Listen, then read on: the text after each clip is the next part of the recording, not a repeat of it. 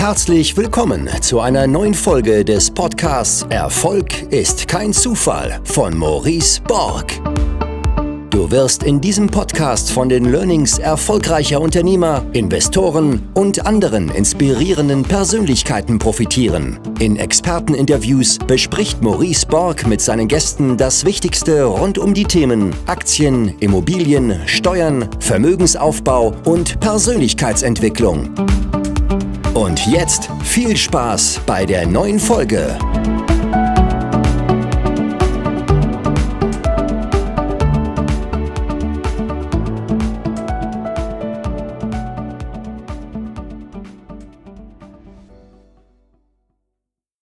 So, Servus Helge. Hi Maurice, grüß dich. Na, das klappt doch schon mal, außer mein, guck mal, mein Selfie-Stick, der wandert hier schon wieder runter. Ey, das nervt ja. äh, naja, kann ja nicht, kann nicht alles funktionieren. Ähm, nee, freue mich sehr, dass du heute da bist, Helge. Ähm, hab dich schon angekündigt als Profi-Investor. Im Vorfeld hatten wir kurz gesprochen. Mit dem Begriff hattest du so ein bisschen deine Probleme. Da kannst du ja gleich mal drauf eingehen. Ähm, kann dich auch gerne Amateur-Investor nennen mit 38 äh, Mehrfamilienhäusern und äh, ich glaube um die 270 Wohneinheiten. Ähm, ja, was mich, was mich da als allererstes mal interessiert, ist äh, ja dein Warum. Ja? Warum macht man sowas überhaupt? Oder beziehungsweise nicht, warum macht man das, sondern warum, warum hast du das gemacht? Äh, und ganz interessant auch die Frage, ich habe nämlich mal einen Podcast von dir gehört, der ist, glaube ich, äh, ein, zwei Jahre alt und äh, oder auch vielleicht die mehr, kannst du gleich auch was zu erzählen. Und da hattest du so um die 100 Wohneinheiten und ähm, sagtest auf die Frage, na, wo soll denn die Reise noch hingehen? So in etwa, na, das weiß ich selbst nicht, äh, weil ich gar nicht mehr weiß, äh, wie händelbar das noch ist, wenn ich weiter wachse in Bezug auf meinen Hauptjob, denn du machst auch einen, ja, nicht ganz so äh, arbeitsfreien Hauptjob, nämlich du bist äh, Partner in einer der äh, großen Beratungsgesellschaften hier in Deutschland und ja, darauf kannst du ja mit einer kleinen Vorstellung vielleicht mal eingehen.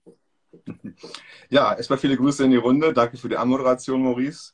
Genau. Ja, in der Tat, äh, Profi-Investor, da musste ich so schmunzeln. Ich fühle mich eigentlich gar nicht so. Ja, ähm, in der Tat wird mir das aber in letzter Zeit öfter hier entgegengebracht, dass das wohl äh, irgendwie aus dem Anfängerstadium raus ist. Ja, also gut, vielleicht zu mir in wenigen Sätzen. Ähm, bin äh, seit fast 25 Jahren Unternehmensberater, international äh, Transformationsprojekte gemacht in aller Herren Länder ähm, Supply Chain, Logistik, IT, mit solchen Sachen kenne ich mich aus. Ja.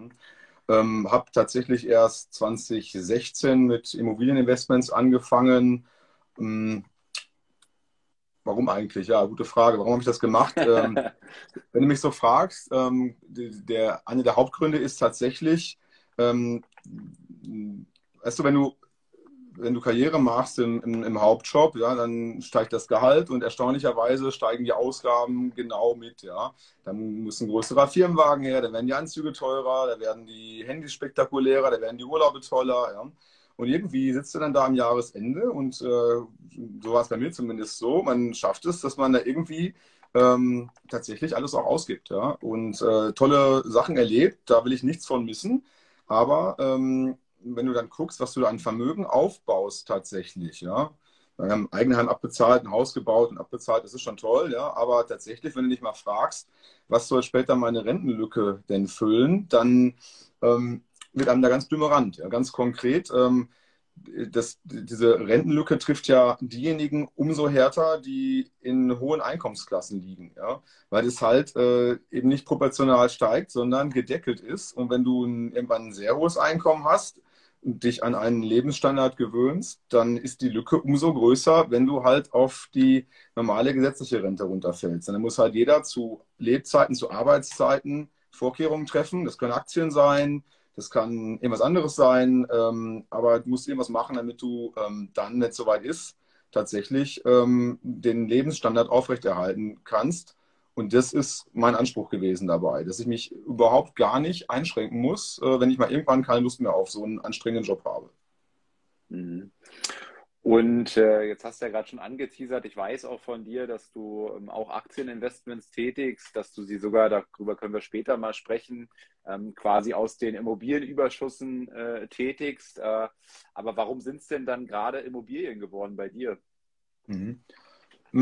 Also die, ich könnte jetzt ja aus meinem Gehalt. Also ich verdiene mehr, als ich ausgebe monatlich. Ja, das ähm, geht ja hoffentlich äh, vielen hier im Call so, ja, dass man einen positiven Haushaltsüberschuss hat. Ich könnte jetzt einfach sparen und davon Aktien kaufen oder Fonds oder was auch immer.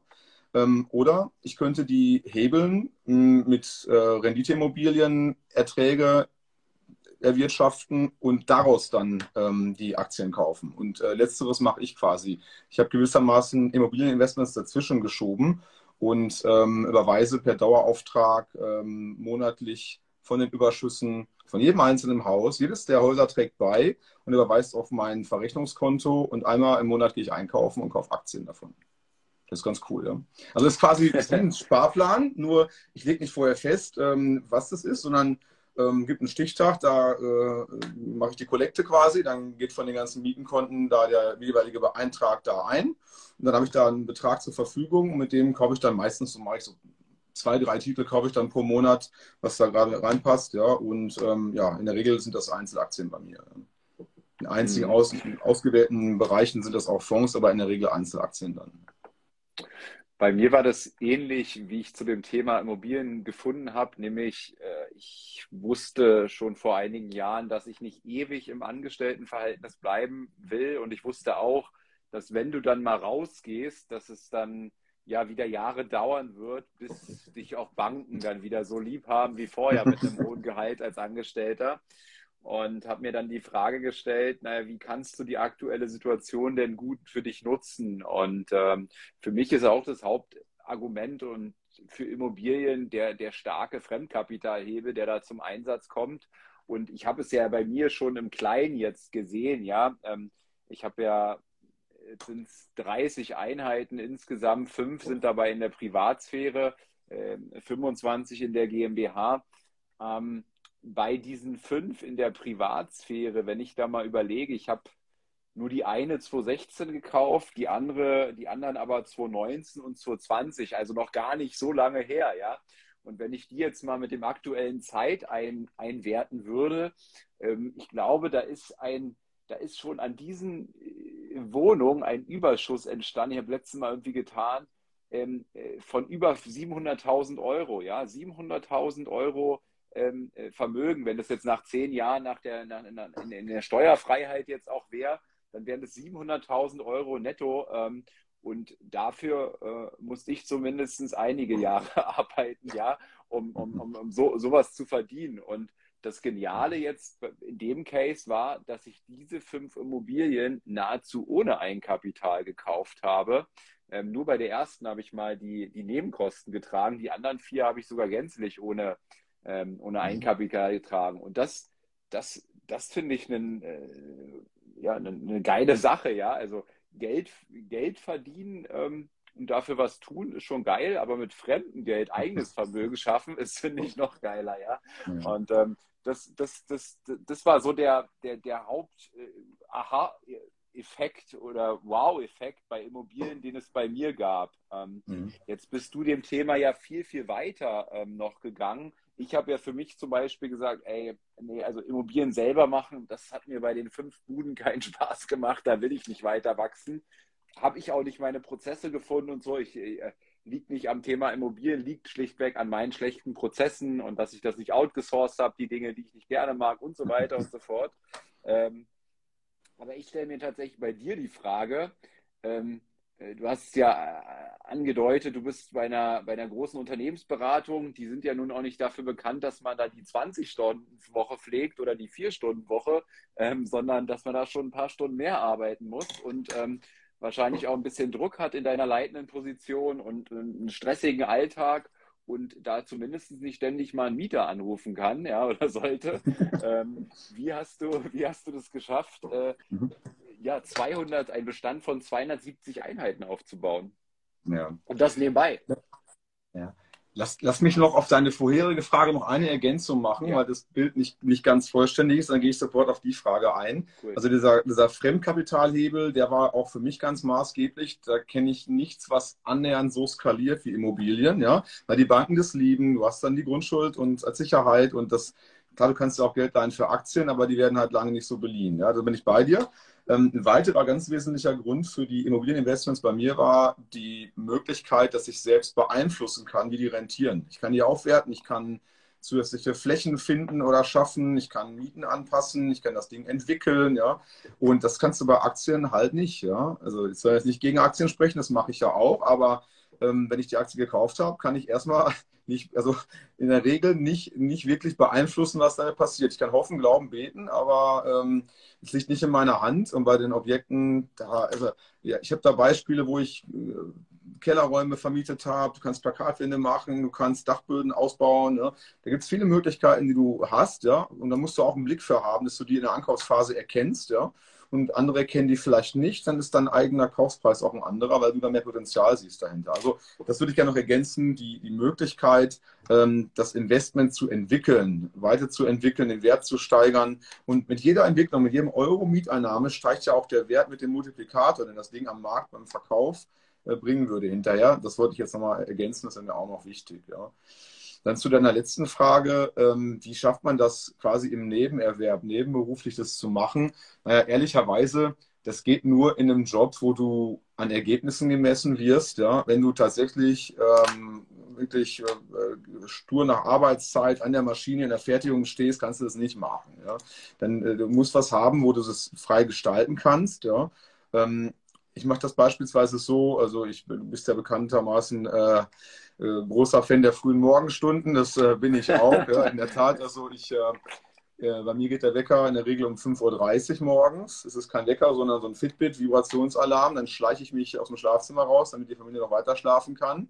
Da hat mein Tag schon mal automatisch anderthalb Stunden mehr als der von anderen. Ja. Ich sehe zu, dass ich nach Möglichkeit meine ähm, Meetings, meine Calls, meine Videosessions ähm, erst ab 8 Uhr morgens mache. Ja. Davor ist meine Zeit für was mir wichtig ist persönlich, privat, ob das Weiterbildung ist, Gesundheit, Sport oder eben irgendwas mit den Häusern. Ja. Ähm, und äh, ehrlicherweise ähm, sitze ich auch jedes Wochenende irgendwann mal ein paar Stündchen am Rechner und mache da was dran. Da muss ich mir nicht zu prügeln, das mache ich dann, ja. Ob das Wetter schön ist auf der Terrasse oder halt, wenn es nicht schön ist, dann irgendwie im Wohnzimmer, ja. Ähm, da, das mache ich aber auch nur, weil mir das irgendwie Spaß macht, weil es ja das eigene Vermögen ist, an dem man arbeitet dabei. Wer da einfach keine Lust drauf hat, für den ist es wahrscheinlich nicht das Richtige, der kauft wahrscheinlich wirklich besser Aktien. Ja. Also wenn du da eine Leidenschaft für hast, einen Blick für hast, ja, dann, dann äh, ist das der Fall. Und ja, ehrlicherweise, ähm, ähm, weißt du, ich, in meinem Job ist Priorisieren wahnsinnig wichtig, Delegieren, ja. Ähm, du brauchst ein starkes Team dahinter, das würde ich nicht allein schaffen, ja. Da gehört äh, eine Familie zu, ein Lebensgefährte, Partner, Ehemann, Ehefrau, der da ähm, mithilft, ja. Weißt du, ich habe ja oft auch Auslandsreisen, wo ich mal eine Woche in den USA bin oder sowas, ja, da kann ich jetzt nicht mich großartig kümmern. Andere Zeitzone, da kann ich meine Hausverwaltung nicht beliebig anrufen und umgekehrt, die erreicht mich auch vielleicht nicht. Das geht dann nur, wenn meine Frau einspringt, ja, das macht die auch, die hält mir den Rücken frei. Ja, ähm, unsere Tochter macht da manchmal auch schon mal mit, ja, wenn er, die entwickelt da auch äh, Freude an der Sache. Ja. Insofern, du brauchst jemanden, irgendwie, muss ja nicht unbedingt äh, äh, Ehepartner sein, Bruder, Schwester, Freund, was auch immer. Du brauchst jemanden, äh, damit das nicht an dir alleine hängt. Sonst kannst du nicht so hoch skalieren, das schaffst du nicht ganz allein, ja, muss man ehrlich sagen. Ja. Und dann halt ein Team, also ich habe die ersten, bis zu den ersten 30 Wohneinheiten die Verwaltung noch selbst gemacht mit meiner Frau zusammen hatte irgendwie die Hoffnung, dass äh, sie da Gefallen dran findet. Hat sie irgendwie nicht. Insofern äh, war dann klar, wir müssen eine Hausverwaltung finden. Ja. Ähm, und äh, das, äh, das bereue ich nicht. Ja. Das am Anfang mal selbst gemacht zu haben, ein paar Fehler gemacht zu haben bei der Mieterauswahl, ja. sich mal mit Mietverträgen zu beschäftigen und so weiter. Ja. Und dann aber auch echt ganz schnell mal die Kurve kriegen und die Verwaltung das Operative abgeben. Ja? Und ähm, du hast das Beispiel gerade genannt, ja, damit der Mieter dich nicht irgendwie bei der Arbeit anruft. Das ist natürlich bei mir auch äh, absolut No-Go. Keiner meiner Mieter hat meine, meine Handynummer. Ähm, das stimmt nicht ganz, weil ähm, ich habe so ein Prepaid-Handy äh, von einem, einem der beiden großen Discounter, hole ich mir alle ein paar Monate mal so eine Prepaid-Karte. Ich habe ja auch eine Reihe von Minijobbern, die für mich dann äh, arbeiten in den Häusern, die ähm, äh, Gartenpflege machen, Treppenhausreinigung und so weiter. Ja, und die muss, die muss ich ja per WhatsApp erreichen können. Die rufen mich auch nie bei der Arbeit an, aber da gucke ich, dass ich dann irgendwie einmal am Tag drauf schaue und denen die Fragen beantworte, wenn was ist. Und wenn da irgendwie meine Mobilnummer die Runde macht, ja, irgendwie doch einer Mieter die mitgekriegt hat und sich hier wegen irgendwas meldet, dann kann ich die SIM-Karte einfach wegwerfen und eine neue kaufen für einen Zehner und dann ist das Thema erledigt. Also da musst du ganz strikt sein, dass du das trennst. Ja? Sonst rufen die dich an mit irgendwelchen Belangen äh, und äh, stören dich bei der Arbeit. Das kann ich ja ausschließen. Ja. Ansonsten ja, geht da viel ja, über E-Mail. Ganz viel mache ich über E-Mail, ja, und ähm, die kannst du halt dann auch abends spät mal beantworten oder wenn du im ICE sitzt oder wenn du am Flughafen wartest oder so, schaust du mal kurz rein, beantwortest die Dinger eben und fertig. Ja. Oder stören dich eben auch in deinem, in deinem Feierabend, deinem Wochenende, deinen Ferien, deinem Urlaub. Ähm, da gibt es ja auch noch andere Dinge. Ähm, und äh, das habe ich oft äh, erlebt und äh, gemerkt, wie es mir auch den Tag versaut hat. Ne? Also ähm, äh, gerade bei mir ist es eben so, äh, kommen, wir, kommen wir auch wahrscheinlich noch zu, du hast ja, du hast ja handwerklich äh, nicht so zwei, zwei linke Hände wie ich, sondern bist da ein bisschen geschickter. Ähm, bei mir ist es so, wenn ich äh, irgendeine Meldung bekomme, oh, da ist jetzt irgendwie der Tropf Wasser aus dem Hahn, ja, dann sage ich ja, okay, es, ähm, ist wahrscheinlich nicht so gut, aber ich kann es überhaupt nicht bewerten, ja, ich muss mich da wieder mhm. auf andere verlassen und äh, die anderen, mein Handwerkernetzwerk ist auch nicht so wie deins. Ich glaube, das ist auch ein, ein großes, äh, ein großer Erfolgsfaktor von dir. Kannst ja auch nochmal, ich glaube, äh, was zu sagen. Ähm, aber ja, das ist, äh, äh, das ist, äh, das ist bei mir äh, eben alles, sind alles Dinge, die mir nicht so Spaß gemacht haben, wenn ich dann die Anrufe am Wochenende und so weiter erhalte. Ähm, ich wollte nochmal darauf eingehen zu deinem Warum. Ähm, du, das, das, das, das oberste Warum war diese Rentenlücke, ähm, um, um, das, um den Lebensstandard zu halten, den, du, den du im Grunde jetzt auch hast, durch ein gutes Einkommen. Ähm, reichen da jetzt 270 Einheiten oder wie viele brauchst du da noch, um dann im ja. diese Differenz zu tragen? Das ist eine gute Frage. Ehrlicherweise äh, hätte ich da vorher aufhören können schon. Das ist schon, ähm, nein, weißt du, das, wenn das dann funktioniert, dann machst du da auch weiter mit. Ja? Ich habe immer gesagt, das äh, habe ich da auch bei dem Podcast-Interview, auf das du dich gerade bezogen hast, mal gesagt, ähm, mich auch schon gefragt worden, hey, was, wie viel brauchst du denn noch? Was machst du denn da jetzt? Ja? Ähm, ich habe eigentlich drei Aspekte, die das steuern. Ähm, ich kann dir jetzt nicht die Zahl sagen, es sind genau 456, dann höre ich auf, sondern es sind drei Aspekte. Das eine ist, solange wie ich Objekte finde, die meinen Renditeanforderungen und meinen räumlichen Aspekten, kann ich gleich was zu sagen, wo ich drauf gucke, ja. Also solange wie ich das, die richtigen Objekte noch bekomme äh, im, im, im, Zulauf, ja, ähm, mache ich weiter. Und solange wie meine Banken mitmachen, wie ich finanzierbar bin und bleibe, auch da kann man selber mitsteuern, dass das möglichst lange funktioniert. Kann man auch Fehler machen, dann ist das ganz schnell vorbei. Ja. Und äh, das Dritte ist, solange wie ich das operativ vernünftig gehandelt bekomme, ohne dass ähm, mein privates Umfeld oder auch mein Job darunter leidet. Das kann ich heute sagen. Ich bin in meinem Job kein Deutsch schlechter geworden, ja, ähm, dadurch, weil ich das offenbar gut trennen und steuern kann. Also wenn eins von den dreien nicht mehr hinhaut, wenn ich die Objekte nicht mehr finde oder die Bank nicht mitspielen oder mir das ähm, vom, vom, vom Handeln, vom Managen zu viel wird, dann ist das für mich ein Signal, hier aufzuhören. Und ähm, keins der drei Kriterien ist bislang eingetreten. Ja. Und ich finde immer noch Objekte. Ich kriege im Moment jeden Tag welche angeboten, wirklich im Moment mehr denn je. Ja. Das liegt auch an meiner Webseite vielleicht. Das war irgendwie auch ein ganz guter Zug, da eine Homepage aufzumachen. Und ohne dass ich die optimiert habe, kriege ich da Maklerangebote rein. Zum Teil riesige Dinger, riesige Liegenschaften, zum Teil einzelne Häuser. Das ist auch Wahnsinn. Ja, können wir nachher mal drüber sprechen, was man da noch machen kann, wenn man da noch was sucht. Aber tatsächlich ähm, gibt immer noch Objekte am Markt, auch heute noch, ähm, die interessant sind. Ja. Bei den Banken, vielleicht auch, das habe ich auch äh, quasi angeteasert, da muss ich auch die Antwort bringen, muss man immer aufpassen, dass man den Blanko-Anteil äh, nicht groß werden lässt. Das ist der Teil, der ähm, den die Bank ähm, nicht über die Grundschuld abdecken kann. Ja, wenn du eine Immobilie finanzierst zu beispielsweise 100 Prozent, wie du das machst, ja, ähm, oder du hast ja auch schon Teil mehr finanziert, dann ähm, ermittelt die Bank einen sogenannten Beleihungswert, der ist halt äh, typischerweise unter dem Marktwert. Meist, bei meisten Banken sind es ungefähr 80 Prozent, je nachdem, ob da Gewerbe drin ist oder nicht. Das 70 oder 80 Prozent sein. Und wenn die dir mehr als das geben, als Darlehen, ja, ist der Teil drüber, das ist der Blanko-Anteil. Und den muss die Bank quasi äh, refinanzieren. Und ähm, da hängt es an der Bonität, wie lange das gut geht und wann der Hahn zu ist. Ja. Und äh, darüber muss man dann, kann man steuern, wie lange man finanzierbar bleibt. Ja. Und ähm, deswegen merkst du ganz schnell, also das erste Mehrfamilienhaus kriegt jeder finanziert, der einen gescheiten Job hat, der einen unbefristeten Arbeitsvertrag hat, der einen positiven Haushaltsüberschuss hat, kriegst du in der Regel finanziert, auch bestimmt zu über 100 Prozent, wenn du Glück hast, die richtige Bank hast, ja, das Objekt in der richtigen Region liegt. Ja. Aber irgendwann nach dem zweiten, dritten ist in der Regel Feierabend. Da sagen die, ja, mach mal langsam oder ähm, jetzt ist hier kein Blankoanteil, wir wollen viel mehr Eigenkapital haben. Und das habe ich eigentlich immer so gemacht. Ich habe in der Regel in allermeisten Fällen 100% Finanzierung gemacht, habe die Kaufnebenkosten ähm, in der Regel selbst bezahlt aus Eigenmitteln. Ähm, die sind, die Nebenkosten sind hier für mich dummerweise ziemlich hoch, weil ich äh, meinen ganzen Bestand in Nordrhein-Westfalen habe. Da haben wir den höchsten äh, Prozentsatz an äh, Grunderwerbsteuer, 6,5 Prozent. Wenn da noch Makler zukommt und Notarkosten, Buchamt, bist du in der Regel bei knapp 12 Prozent Kaufnebenkosten hier. Das ist schon eine Menge. Ja. Die habe ich in der Regel durch Eigenmittel bezahlt, entweder aus meinem Hauptjob, den ich da ähm, angespart habe, oder später aus den Mietüberschüssen einfach. Die Dinger tragen sich dann selber. Da hast du solche Überschüsse, dass du daraus dann das EK entwickelst und jetzt über den letzten Deals tatsächlich sogar durch Nachbeleihung da habe ich dann ähm, Banken ähm, meine ersten Objekte einwerten lassen. Die sind zum Teil doppelt so hoch im Marktwert, als ich sie gekauft habe. Dann kriegst du da eine zweite Grundschuld äh, äh, Nachrang da äh, eingetragen und es wird behandelt wie Eigenkapital. Das heißt, ich lege von meinem eigenen Gehalt dann gar keinen Euro mehr auf den Tisch. Das tragen die Objekte dann selber. Dann, dann macht es richtig Spaß, wenn das aus dem Bestand sich so entwickelt. Mhm. Und äh, jetzt hast du gesagt, ich glaube, da da werden jetzt viele ähm, ein bisschen neidisch hier auch sein. Ähm, in, der, in der heutigen Zeit, äh, du kriegst gefühlt jeden Tag ein Deal angeboten. Ähm, es hörte sich so an, als wenn du da tierisch leicht an neue Objekte kommst. Äh, ähm, du bist ja auch innerhalb von wenigen Jahren jetzt auf diese Größe gekommen.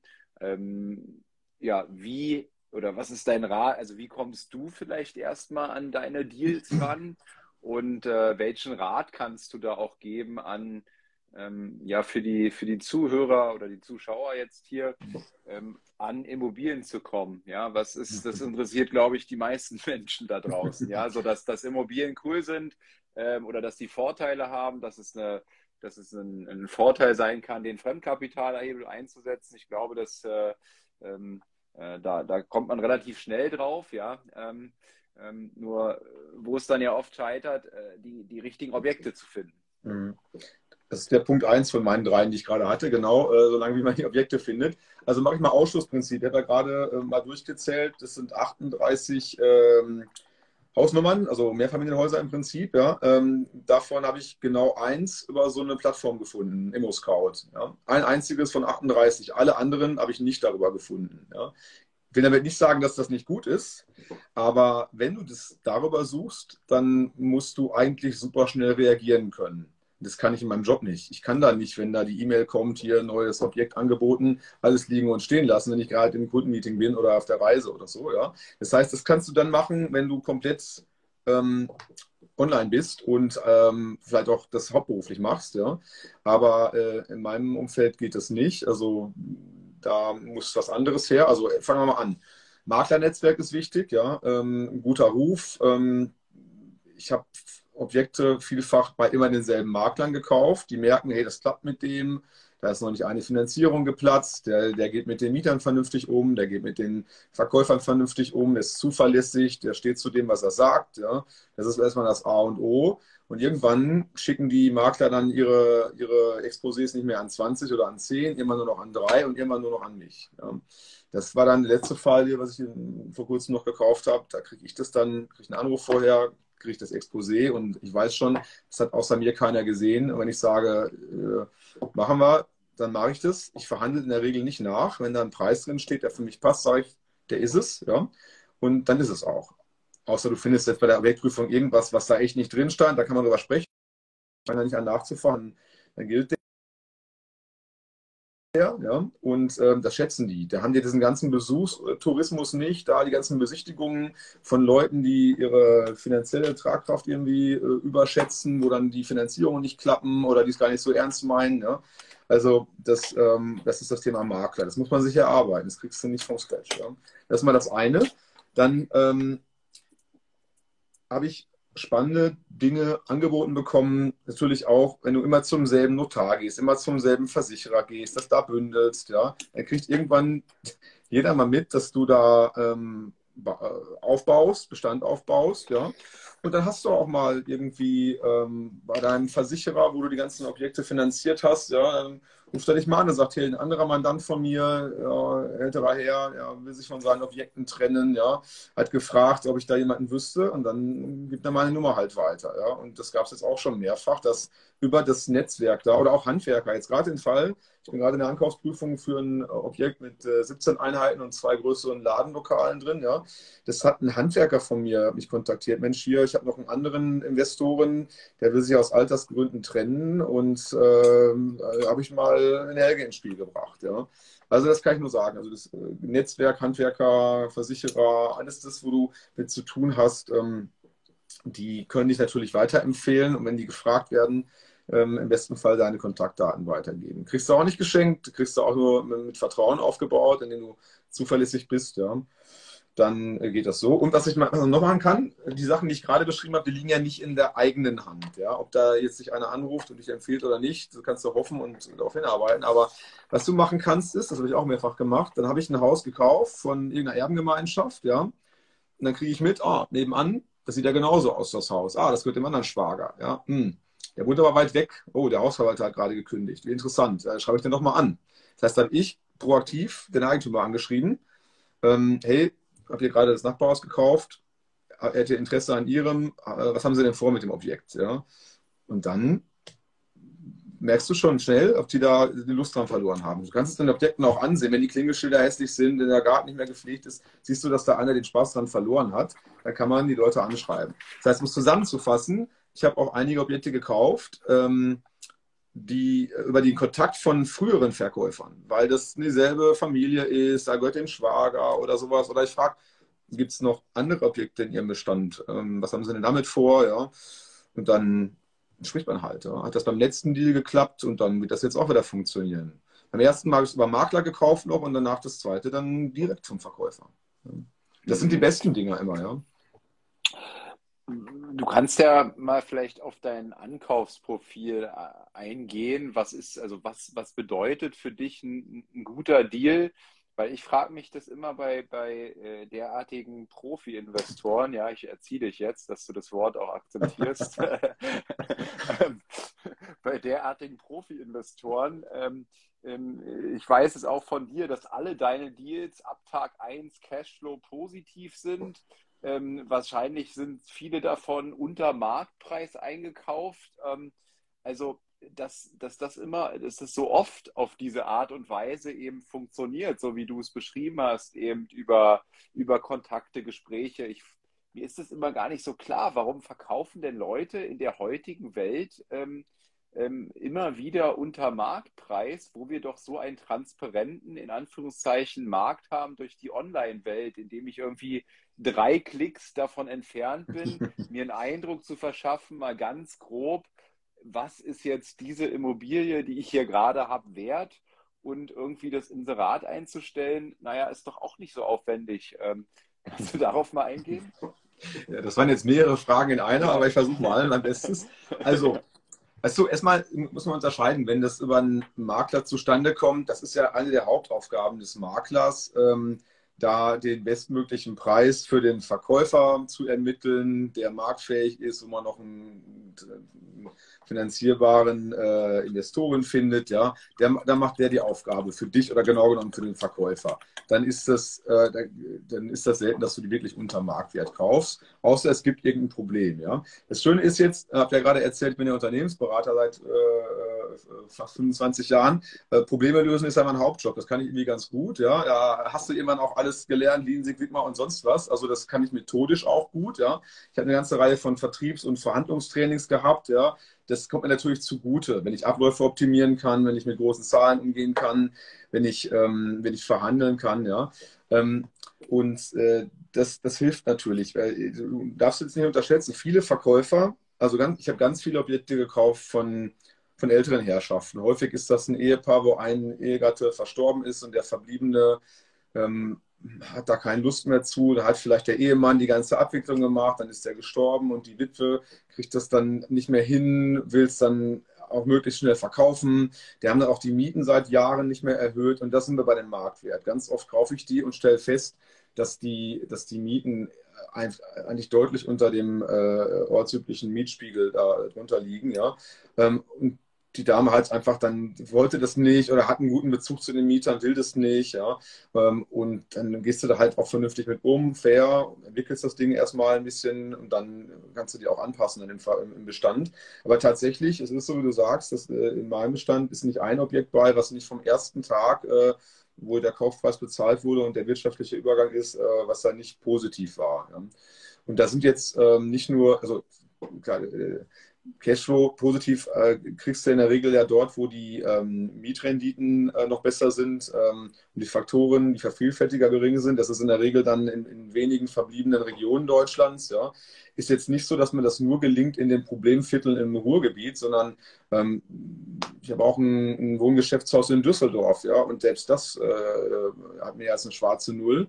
Und ähm, das ist auch nicht die, äh, die schlechteste Lage an der Stelle. Also das, das geht dann auch. Du musst halt bei der Ankaufsprüfung schon genau merken und da erkennen, wo Dinge nicht in Ordnung sind, ähm, die auch vielleicht der Eigentümer selber nicht wusste. Dann stellst du die halt fest und dann muss man die auch zur Sprache bringen und darüber diskutieren. Weil ab dann sind die Dinger dem Verkäufer bekannt, da kann er sie nicht dem nächsten Kaufinteressenten vorenthalten. Ja. Also hat dann viel mit Verhandeln auch zu tun und ähm, mit, äh, mit strukturierter ähm, Ankaufsprüfung tatsächlich dass du dann Mängel, Probleme auch erkennst. Nicht im Sinne von, jetzt will ich hier die Fehler suchen und mäkeln, sondern tatsächlich, hier ist ein Problem, da ist ein Dachgeschoss nicht baugenehmigt, das müssen wir mal ausrechnen. Oder da ist ähm, ein anderes Problem, ja, die ganzen Leitungen seit Jahr und Tag nicht mehr ausgetauscht, ja, oder die Bäder nicht gemacht, das sah vorher anders aus. Ja. Also wenn du Abweichungen findest von dem, was man dir vorher gesagt hat, ja, findest du die hoffentlich äh, im Rahmen der Ankaufsprüfungen, nicht erst, wenn du das Ding gekauft hast. Jetzt äh, verfügst du ja über ein sehr hohes Einkommen, wahrscheinlich Top 1% oder so etwas. Ähm, ähm, warum ist dir der Cashflow so wichtig? Weil du könntest ja auch sagen, ähm, ich brauche ja den Cashflow gar nicht, da ich ja aktuell mit meinem Einkommen alles abdecken kann und dein Ziel ist ja auch ein anderes. Dein Ziel war ja äh, irgendwann dann mal die, die Rentenlücke ähm, ähm, ähm zu schließen und deinen Lebensstandard im Grunde zu halten. Also du könntest ja durchaus jetzt Objekte kaufen, die, ähm, ähm, die, die, die Minus im Grunde machen, was den Cashflow angeht, ähm, sich aber zum Beispiel in 10, 15 Jahren bezahlt machen, was ja für mhm. dich dann, ähm, äh, wenn man dein Ziel von, von vorhin anguckt, äh, relevant ist. Also warum, mhm. warum ist denn dir der Cashflow so wichtig? Mhm. Ähm, ich unterscheide da ganz stringent zwischen investieren und spekulieren. Ja, wenn ich investiere, möchte ich eine Rendite haben. Die muss halt deutlich besser sein als das, was ich am Kapitalmarkt bekomme. Sonst könnte ich mir ETF auf dem S&P 500 kaufen und ähm, ich muss nicht irgendwas kaufen, was schlechter rentiert als der, ja, als der, der Average im, am Aktienmarkt. Ja. Ähm, wenn ich ähm, wenn ich einen Ankauf mache von einem Renditeobjekt äh, in, der, in der Hoffnung, dass es sich zukünftig rechnet, ist das eine Spekulation. Ja? Ich kann jetzt in Düsseldorf hier äh, ein Objekt kaufen, was sich nicht rechnet und äh, spekuliere darauf, dass die hohen Kaufpreise sich noch weiterentwickeln. Das ist nicht mein Ding. Ja? Ähm, ich, ich, möchte ja, ich möchte nicht wetten darauf, dass meine Prognosen stimmen und, äh, und die Kaufpreisentwicklung sich äh, da äh, entsprechend darstellt. Ja? Da sind wir bei dem Punkt von gerade wieder. Ich möchte ja gerne äh, mein Geld investieren in, in etwas, was ich beeinflussen kann. Den Cashflow kann ich beeinflussen. Ich kann aber nicht wirklich beeinflussen, wie äh, die Kaufpreise in einer bestimmten Stadt sich entwickeln. Das liegt in der Regel nicht an, an mir. Ja? Und dann ist das Spekulation, das wäre dann nicht meins. Ja. Gibt es nicht noch einen anderen Fall, zum Beispiel den, dass du ein Mehrfamilienhaus kaufst, was äh, total schlecht vermietet ist, also völlig unter dem Mietspiegel. Und äh, du kaufst es jetzt und äh, hast jetzt einen negativen Cashflow, der dir aber im Grunde ja nicht schadet, weil du ein hohes Gehalt verfügst. Und äh, ich habe schon nach äh, zwei Podcast-Folgen und einem oder zwei Vorgesprächen jetzt mit dir gemerkt, dass du mit ziemlicher Leidenschaft in deinem Job bist, ja. Also es ist jetzt nicht so, dass du zwingend jetzt äh, morgen den Job kündigen wirst, weil du so frustriert bist und im Burnout steckst. Jedenfalls wirkst du so. ähm, ja, ähm, also du könntest ja sowas kaufen und dann sagen, okay, wenn ich jetzt, äh, ich kaufe das jetzt, macht zwar gerade Minus, ist aber auch nicht so schlimm, weil jeden zusätzlichen Euro, den ich verdiene, den muss ich irgendwie mit 48 Prozent versteuern. Also so attraktiv ist der Euro gar nicht. ähm, er ist quasi 50 Prozent Geld, sagt, glaube ich, Kiyosaki dazu. Ähm, äh, äh, das heißt, du könntest ja sowas kaufen und wüsstest dann aber, okay, dieses Objekt entwickle ich weiter, alle drei Jahre eine Mietsteigerung und irgendwie in, weiß ich nicht, in zehn Jahren ist das, äh, ist das ein super Objekt und ich habe es jetzt dafür mhm. meinetwegen günstiger geschossen, ja. Sowas mhm. könntest du auch machen. Wäre das dann ja. Spekulation? Das, das, kann man machen. Das gilt für Objekte in der privaten Sphäre, Maurice. Ja? Wenn du ja. die in der privaten Sphäre hast, ist das gut. Wenn du die in der Kapitalgesellschaftsstruktur, in der GmbH führst ja, und erweiterte Kürzungen machst, ja, dann, ähm, dann äh, zahlt halt deutlich weniger Steuern auf die, auf die, ähm, auf die Einnahmen. Da ist das Steuerthema nicht mehr so ausschlaggebend dabei. Ja? Habe ich ja in der Tat vor kurzem auch gemacht. Da ist mir ein Objekt vom Makler angeboten worden richtig schickes, in einer recht beliebten Lage, in einer mittelprächtigen Stadt, aber in der Stadt der beste Stadtteil. Siehst du auch auf, ähm, auf ähm, den äh, Preishubble und auf den, auf den Börsen kannst du sehen, dass in dem Stadtteil hier die Mieten in der Stadt am höchsten sind. Ja, das ist, ähm, das ist nur ganz knapp positiv tatsächlich, aber da weiß ich, das ist eine super Lage, es ist top gepflegt, das Ding, ja. Dann mache ich das auch schon mal, ja. Dann, das hätte ich jetzt nicht gekauft, äh, weil ich da jetzt äh, wahnsinnig äh, äh, Cashflow raus brauche. Ja. Ähm, Punkt. Also das kann man, das kann man machen, ist nichts Unanständiges. Ja, vor allem wenn der Horizont, wenn, wenn der Horizont irgendwie fünf oder zehn Jahre ist und du sehr sicher weißt, dass du das gedreht kriegst, das ist eine andere Sache, ja. Nur wenn du jetzt andersrum dir jetzt äh, ein Wohngeschäftshaus in Düsseldorf kaufst fürs 35-fache, da, das, das kriegst du, das kriegst du nie Cashflow positiv, ja. Und dass das jetzt auch noch auf den Faktor 40 äh, steigt, weiß ich nicht kann der Markt auch einbrechen oder sich äh, in die andere Richtung entwickeln. Das ist mir überhitzt und zu heiß, das mache ich dann nicht. Ja. Aber mhm. durchaus, was du beschreibst, ist, äh, find, halte ich für einen gangbaren Weg. Irgendwas, was im Mittelfristhorizont fünf oder zehn Jahre sich positiv entwickelt, kann man machen. Ja. Vor allem in der privaten Sphäre dann, wenn es Cashflow stark ist, die Überschüsse hat. Ja. Oder wenn du es tatsächlich auch mit, mit Handwerkerrechnungen entsprechend, die du voll steuerlich als Werbungskosten geltend machst, wenn du dagegen rechnest, ähm, dann kann das ja Sinn ergeben, dass du auch gezielt steuerlich in den ersten Jahren dann einen Verlust hinlegst und das mit anderen Einkunftsarten verrechnest, ja, dann ergibt das durchaus auch Sinn. Ja. Ist auch vielleicht ein bisschen, also nicht, Glück ist falsch gesagt, ja, Glück ist, ist das Resultat von, von, von, vielen, von viel Engagement und, äh, und, und äh, ja, von einfach von, von von ja, viel Action. Ja. Wer, wer, nicht viel macht, der wird auch nicht so viele Gelegenheiten für Glück finden, als einer, der ständig irgendwas macht. Ja. Das ähm, ist so. Jetzt hast du, jetzt hast du davon, äh, wurde gerade darauf angespielt, dass du deine Immobilien ja in der, in, in der GmbH hast. Ich kenne ja deine Struktur schon. Du hast eine, äh, eine Holding-Struktur inzwischen gebaut äh, mit einer, mit einer Holding GmbH ganz oben und unten sind es, glaube ich, inzwischen fünf unterschiedliche Immobilien GmbHs. Ähm, ich weiß aber auch, dass du, ich glaube, sogar die ersten 100 Wohneinheiten privat gekauft hast. Äh, ja, kannst du was zu deiner steuerlichen Struktur und deinem Warum dahinter sagen? Na klar. Ich habe ja gerade nochmal nachgezählt äh, vor dem äh, Interview hier. Die ersten 16 Häuser habe ich tatsächlich in der privaten Sphäre gekauft, auch auf meinen Namen alleine, nicht mit Ehegatten zusammen. Das ist keine gute Idee, ja ich also alleine gekauft und ähm, das würde ich, ich glaube, das würde ich immer wieder so machen. Ja? Ähm, man muss erstmal rausfinden, liegt mir das überhaupt, funktioniert das für mich, habe ich da ein Händchen für, wird mir das zu viel? Ähm, wenn ich es im Nebenerwerb mache, habe ich da überhaupt Spaß dran, ja, und funktioniert das für mich, ja, und auch in der Region, wo ich investieren möchte, ja.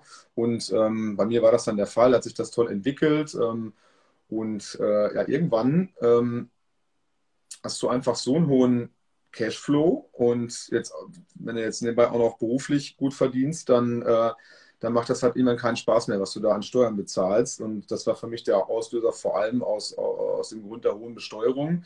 Ähm, dann ähm, tatsächlich das in GmbH-Strukturen zu machen. Habe ich da vorher natürlich auch schlau gemacht, bin gut beraten worden, ob Stiftung, ob, äh, ob Holding oder was auch immer. Für mich war dann das Konstrukt der Wahl, eine Holding zu gründen, die ähm, gehört mir zu 100 Prozent. Ähm, die Holding hat nacheinander fünf ähm, äh, operative oder äh, operativ nicht fünf vermögensverwaltende ähm, GmbHs gegründet und zwar immer im Verlauf, wie ich da Objekte angekauft habe. Das muss jetzt nicht für andere auch so gelten. Ja, für mich hat das gepasst. Ich sag mal, beschreibe das mal ein bisschen so. In der, in der einen GmbH, da ähm, halte ich Objekte, die geografisch nah beieinander liegen, die irgendwie in einer, einer Ecke liegen, ja, die möglicherweise als Block auch mal veräußerbar sind. Ja. Ähm, da sind auch Häuser von einem bestimmten Standard, die sind eher solide, auch zum Teil bessere Lagen, ja, und ähm, Punkt, ja. Dann in der, in der nächsten GmbH habe ich äh, größere Wohnanlagen, die ein bisschen weiter weg sind, die auch strukturell ein bisschen schwieriger sind, ja. Ähm, immer mit der Absicht, naja, ich, ich möchte attraktiv sein für einen potenziellen Käufer eines Tages. Wenn ich da so einen Gemischtwarenladen habe und alles in eine GmbH werfe, ja, Wohngeschäftshäuser, gute Lagen, schlechte Lagen, querbeet, wer kauft sowas? Ja? Da ist das, glaube ich, geschickter, hm, wenn man das so bündelt, dass es ähm, attraktive Pakete am Ende sind. Ja? Dann gibt es das dritte, das habe ich gemacht, da habe ich ein Wohn- und Geschäftshaus gekauft in Düsseldorf. Ja? Ähm, mit einem größeren Gewerbeanteil dabei. Hm, passt ja jetzt nicht zu dem Rest, dann mache ich das mal lieber alleine. Das war auch hm, gerade knapp eine schwarze Null, noch mit einem positiven Cashflow, aber ähm, habe ich dann separiert an der Stelle. Dann habe ich mal vier Stadthäuser gekauft in einer ganzen Häuserzeile als Block. Na, die halte ich mal so als Block in der separaten GmbH. Also merkst du es, ich habe das immer so gebündelt, dass das, ähm, dass das ähm, verkaufbare Einheiten bleiben. Wenn ich mal ähm, mich verkleinern möchte oder aus welchen Gründen auch immer äh, mich trennen möchte davon, dann kann ich so, dann kann ich nicht ich, da kann die Holding die ganze GmbH verkaufen, im Share Deal meinetwegen, ja, und dann kann ich einfach die Gesellschaft verkaufen, eine von den GmbHs und den Erlös halt deutlich geringer besteuern als in der privaten Sphäre. Ja. Zehn Jahresfrist, ein anderes Thema, kommen wir auch noch drauf, wenn du möchtest. Ja. Aber das war der Grund. Ich habe die deswegen ähm, in verschiedene äh, GmbHs ähm, gebündelt, damit ich die äh, an unterschiedliche Käuferschaften verkaufen kann, wenn ich das möchte. Ja. Dann gibt es noch einen weiteren Grund. Ich habe noch eine weitere GmbH, da habe ich nur aufgeteilte Objekte drin. Also wer das nicht kennt von den Zuhörern, ähm, das, ist dann, äh, das sind dann Häuser, die in Wohneigentum aufgeteilt sind. Da hast du dann nicht ein Grundbuch fürs ganze ähm, fürs ganze Mehrfamilienhaus, sondern hast beim Sechsparteienhaushalt sechs Grundbücher für die sechs einzelnen Wohnungen da. Ähm, die könnte ich nach Lust und Laune jederzeit einzeln verkaufen, wenn ich entweder Cash brauche oder ich da so einen Marktpreis angeboten kriege, wo ich nicht Nein sagen kann. Und dann ist es spannend, dann ähm, kommst du schnell in den gewerblichen Handel, dann musst du halt ähm, äh, vorsichtig äh, äh, vermeiden. Ja? Also gibt es, gibt es Grenzen, was du da in bestimmten Jahresabständen äh, verkaufen darfst, äh, ohne als gewerblicher Immobilienhändler zu gelten. Und deswegen habe ich die Dinger, wo sich sowas abzeichnet, äh, in der separaten GmbH, weil dann ähm, das auch anders steuerlich behandelt wird. Ja. Verstanden. Ähm, daraus konnte man schon so ein bisschen einen Exit-Case von dir erahnen, aber was, was ist dein Exit Case oder hat jeder dieser GmbHs jetzt auch einen unterschiedlichen Exit Case? Also anders gefragt, willst du irgendwann keine Immobilie mehr besitzen? ähm, ich habe mich da eigentlich so, so organisiert oder mm, so geplant für mich, dass ich maximal flexibel bleibe für meinen Geschmack. Das heißt, ich habe jetzt eine ganze Menge Möglichkeiten. Ich kann das alles so lassen, wie es ist und damit alt werden und muss mir keine Sorgen mehr machen, glaube ich. Ja. Äh, bei den GmbH-Dingern bin ich aus der Haftung auch ganz anders, anders raus, weil ich eben nicht ähm, nie im privaten Bestand habe. Also eine Möglichkeit ist, dass ich ähm, nach, ähm, nach Erreichen der 10-Jahres-Grenze der privat gehaltenen Objekte diese nach und nach an eine der GmbHs verkaufe. Das wäre ein smartes Szenario, wenn ich da jetzt so ein Haus habe, das ist vielleicht doppelt so viel wert wie vor zehn Jahren, verkaufe das an eine der GmbHs. Ähm, den Kaufpreis, den lasse ich mir bezahlen durch eine monatliche Tilgung und habe ein steuerfreies Einkommen in der privaten Sphäre, weil ich ja nur den Verkaufserlös dann zurückkriege. Ja? Dann ähm, ist das, wenn du mich fragst, noch attraktiver als ein Geschäftsführergehalt, weil ich ja einfach eine monatliche Tilgung mache. Wenn ich jetzt 16 Häuser in der privaten Sphäre habe und die nach und nach an die GmbHs verticke und die mir halt dann die Tilgung bezahlen, kann ich, glaube ich, ganz gut von leben. Ja? Wenn ich da immer in der privaten Sphäre Objekte habe, die mir strukturell von der Lage, von der Mieterschaft nicht mehr gefallen, weil sie immer Stress machen oder weil irgendwas nicht stimmt, verkaufe ich sie halt nach außen. Cash-out ist auch gut, kann man auch machen. Auch nichts Unanständiges. Ja? Oder verkaufe sie meiner Frau oder umgekehrt. Ja? Ähm, das kann man auch noch machen. Aber ein Szenario wäre, die privat gehaltenen Objekte nach und nach ähm, zu veräußern, entweder nach draußen oder an eine der GmbHs, wo sie am besten reinpassen. Ja? Das ist so ein Szenario und ein ziemlich wahrscheinliches, glaube ich. Ja?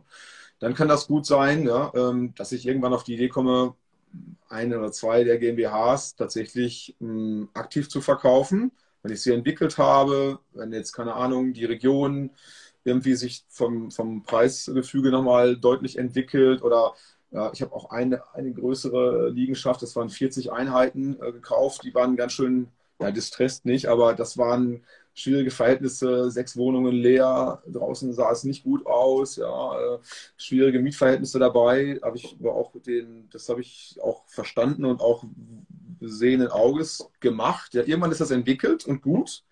Und dann habe ich das geschaffen und kann den Erlös quasi dann auch umsetzen, nämlich das Verkauf. Ja.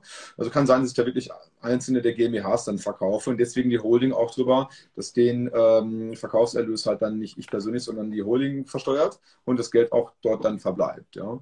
Ähm, ein anderes Szenario ist, ähm, stell dir vor, vielleicht kommt irgendwann eine Pensionskasse auf die Idee und sagt hier, habe im Webauftritt bei äh, der äh, Firma von dem Helge König gesehen, dass der da so schön strukturiert hat, hat das alles hier äh, strukturell gescheit aufgebaut und instand gehalten und so weiter. Ähm, wir machen dem ein Angebot für den gesamten Komplettbestand.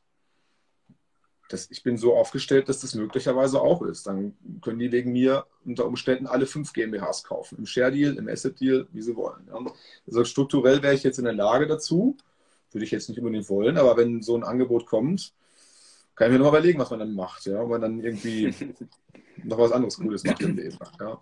Also das ist so, das sind so die Möglichkeiten, die man da hat, ähm, von Do Nothing, einfach so weitermachen, bis irgendwelche Mischformen, bis hin zu das ganze Ding verkaufen. Es gibt noch einen Punkt, ähm, und zwar in der Rechtsprechung ist falsch, in der, in der Steuergesetzgebung. Es gibt das kommt, glaube ich, aus dem Bund, aus dem Freistaat Bayern, glaube ich, ursprünglich. Da gab es mal eine Definition, dass du ab 300 Wohneinheiten als Immobilienunternehmen giltst und das ganz anders vererben kannst. Ja? So eine magische Zahl, wenn du 300 hast, ja, ähm, muss in einer Sphäre sein, die können nicht über X GmbHs und Privat- und, und Kapitalgesellschaften verteilt sein. Also ein weiteres Szenario ist, ich, ich äh, verschmelze das alles auf einen Eigentümer, eine der GmbHs zum Beispiel oder auf irgendwas anderes ja, und, ähm, und gebe das an die nächste Generation weiter. Weil da, das ist was, wo ich mich jetzt mehr und mehr beschäftigen muss mit, was, wie komme ich denn aus der Nummer wieder raus hinterher? Habe ich mir logischerweise schon Gedanken gemacht, aber ähm, da, wie man das weitergeben kann an Nachkommen, ähm, das muss man sich dann je nach Bestandsgröße auch mal irgendwann mal genau überlegen. Mhm. Weißt du, mit wann, in welchem Alter Kinder im Durchschnitt erben? Ich weiß es nicht. Mit 60. ja, nee, also der, äh, ich habe ein Buch gelesen, es heißt Die with Zero. Ähm, und da beschreibt er das und äh, mit 60 ist halt die Wirkung des Geldes nicht mehr so groß. Ne? Also wenn du deinem, wenn du deinem Kind eine Freude machen willst, gib es, gib, gib, vererbt oder gib, schenk dann Geld, wenn es der, der Hebel am größten ist und das irgendwie im Alter zwischen, weiß ich nicht, 25 und 30 oder so, ja. Mhm. Das fand ich ganz, äh, ganz interessant. Hier kamen zwei, drei Fragen, die will ich mal mit einwerfen, gerade, gerade zu diesem äh, GmbH-Thema. Deswegen machen wir mal einen Livestream, um eben eure Fragen auch mal mit, mit, mit aufzunehmen. Alle ist immer schwierig. Aber einmal der Christian Kees hat geschrieben, ähm, heißt, kauft die Immo, also die, äh, kauft die Immo in der GmbH und dann kann man so viele GmbHs verkaufen, ohne gewerblich Immo-Handel zu betreiben. Also hier geht es um, ähm, um durch deine Struktur. Kannst du darauf nochmal eingehen? So verstehe ich die Frage. Ich habe jetzt gerade einen Aussetzer gehabt von der ah. Bandbreite her. Kannst ja. du das nochmal wiederholen? Ähm, genau, also es geht hier um, so wie ich die Frage verstehe, ähm, äh, um den gewerblichen Immo, Immo-Handel. Ähm, du hast die GmbHs wohl ähm, jetzt mhm. äh, so, so aufgeteilt, ne, um aus dieser gewerblichen Immobilienhandelsgrenze irgendwie rauszufallen. Kannst du den Punkt nochmal erklären? Mhm.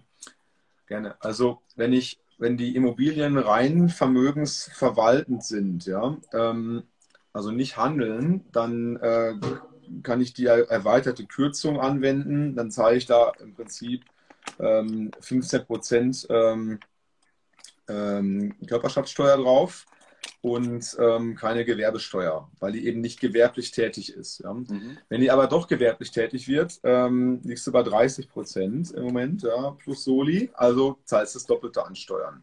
Deswegen ist es schlau, wenn es absehbar ist, dass man bestimmte Dinge vielleicht verkaufen will, dass man die separiert, damit nicht, ähm, nicht der Rest des Bestandes davon, ich sag mal, infiziert wird. Ja. Das ist in der privaten Sphäre noch viel, viel schlimmer. Ja? So ein Klassiker ist, wenn du, wenn du ein, ein, ein Mehrfamilienhaus hast mit fünf Garagen und verkaufst vier davon einzeln, hast du halt vier Immobilien äh, verkauft. Ja? Und ähm, wenn du das in einer bestimmten Zeit hast, gemacht hast, zum Beispiel im ersten Jahr, dann bist du, giltst du halt als gewerblicher Immobilienhändler.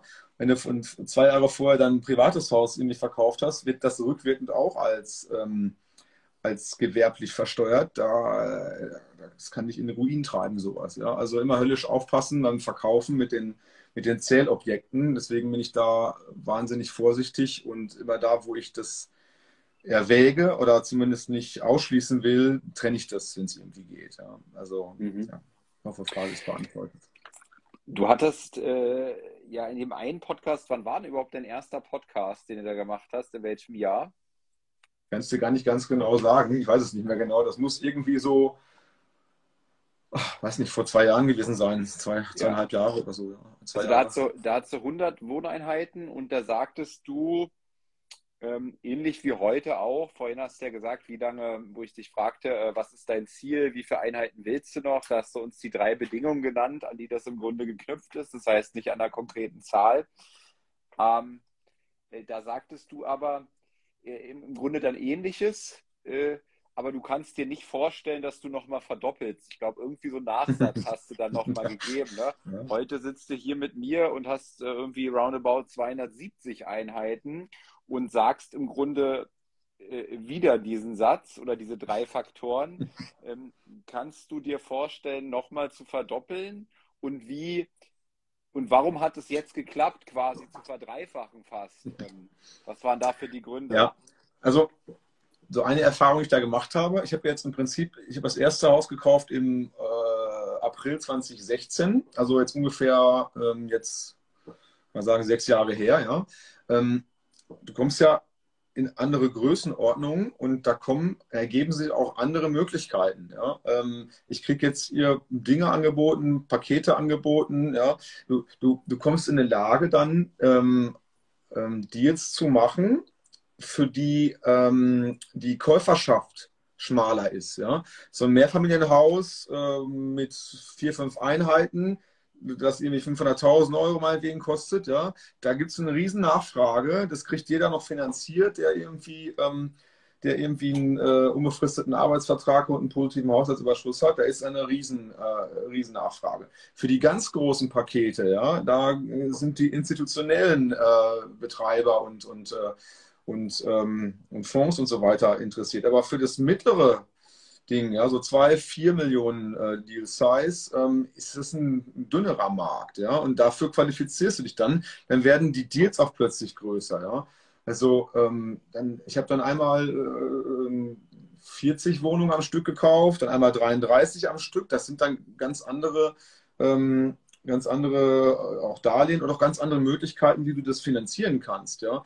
Ähm, wir hatten ja auch darüber gesprochen mal, äh, ähm, Aktien, also Annuitätendarlehen versus äh, andere Möglichkeiten, Tilgungssurrogate zu machen.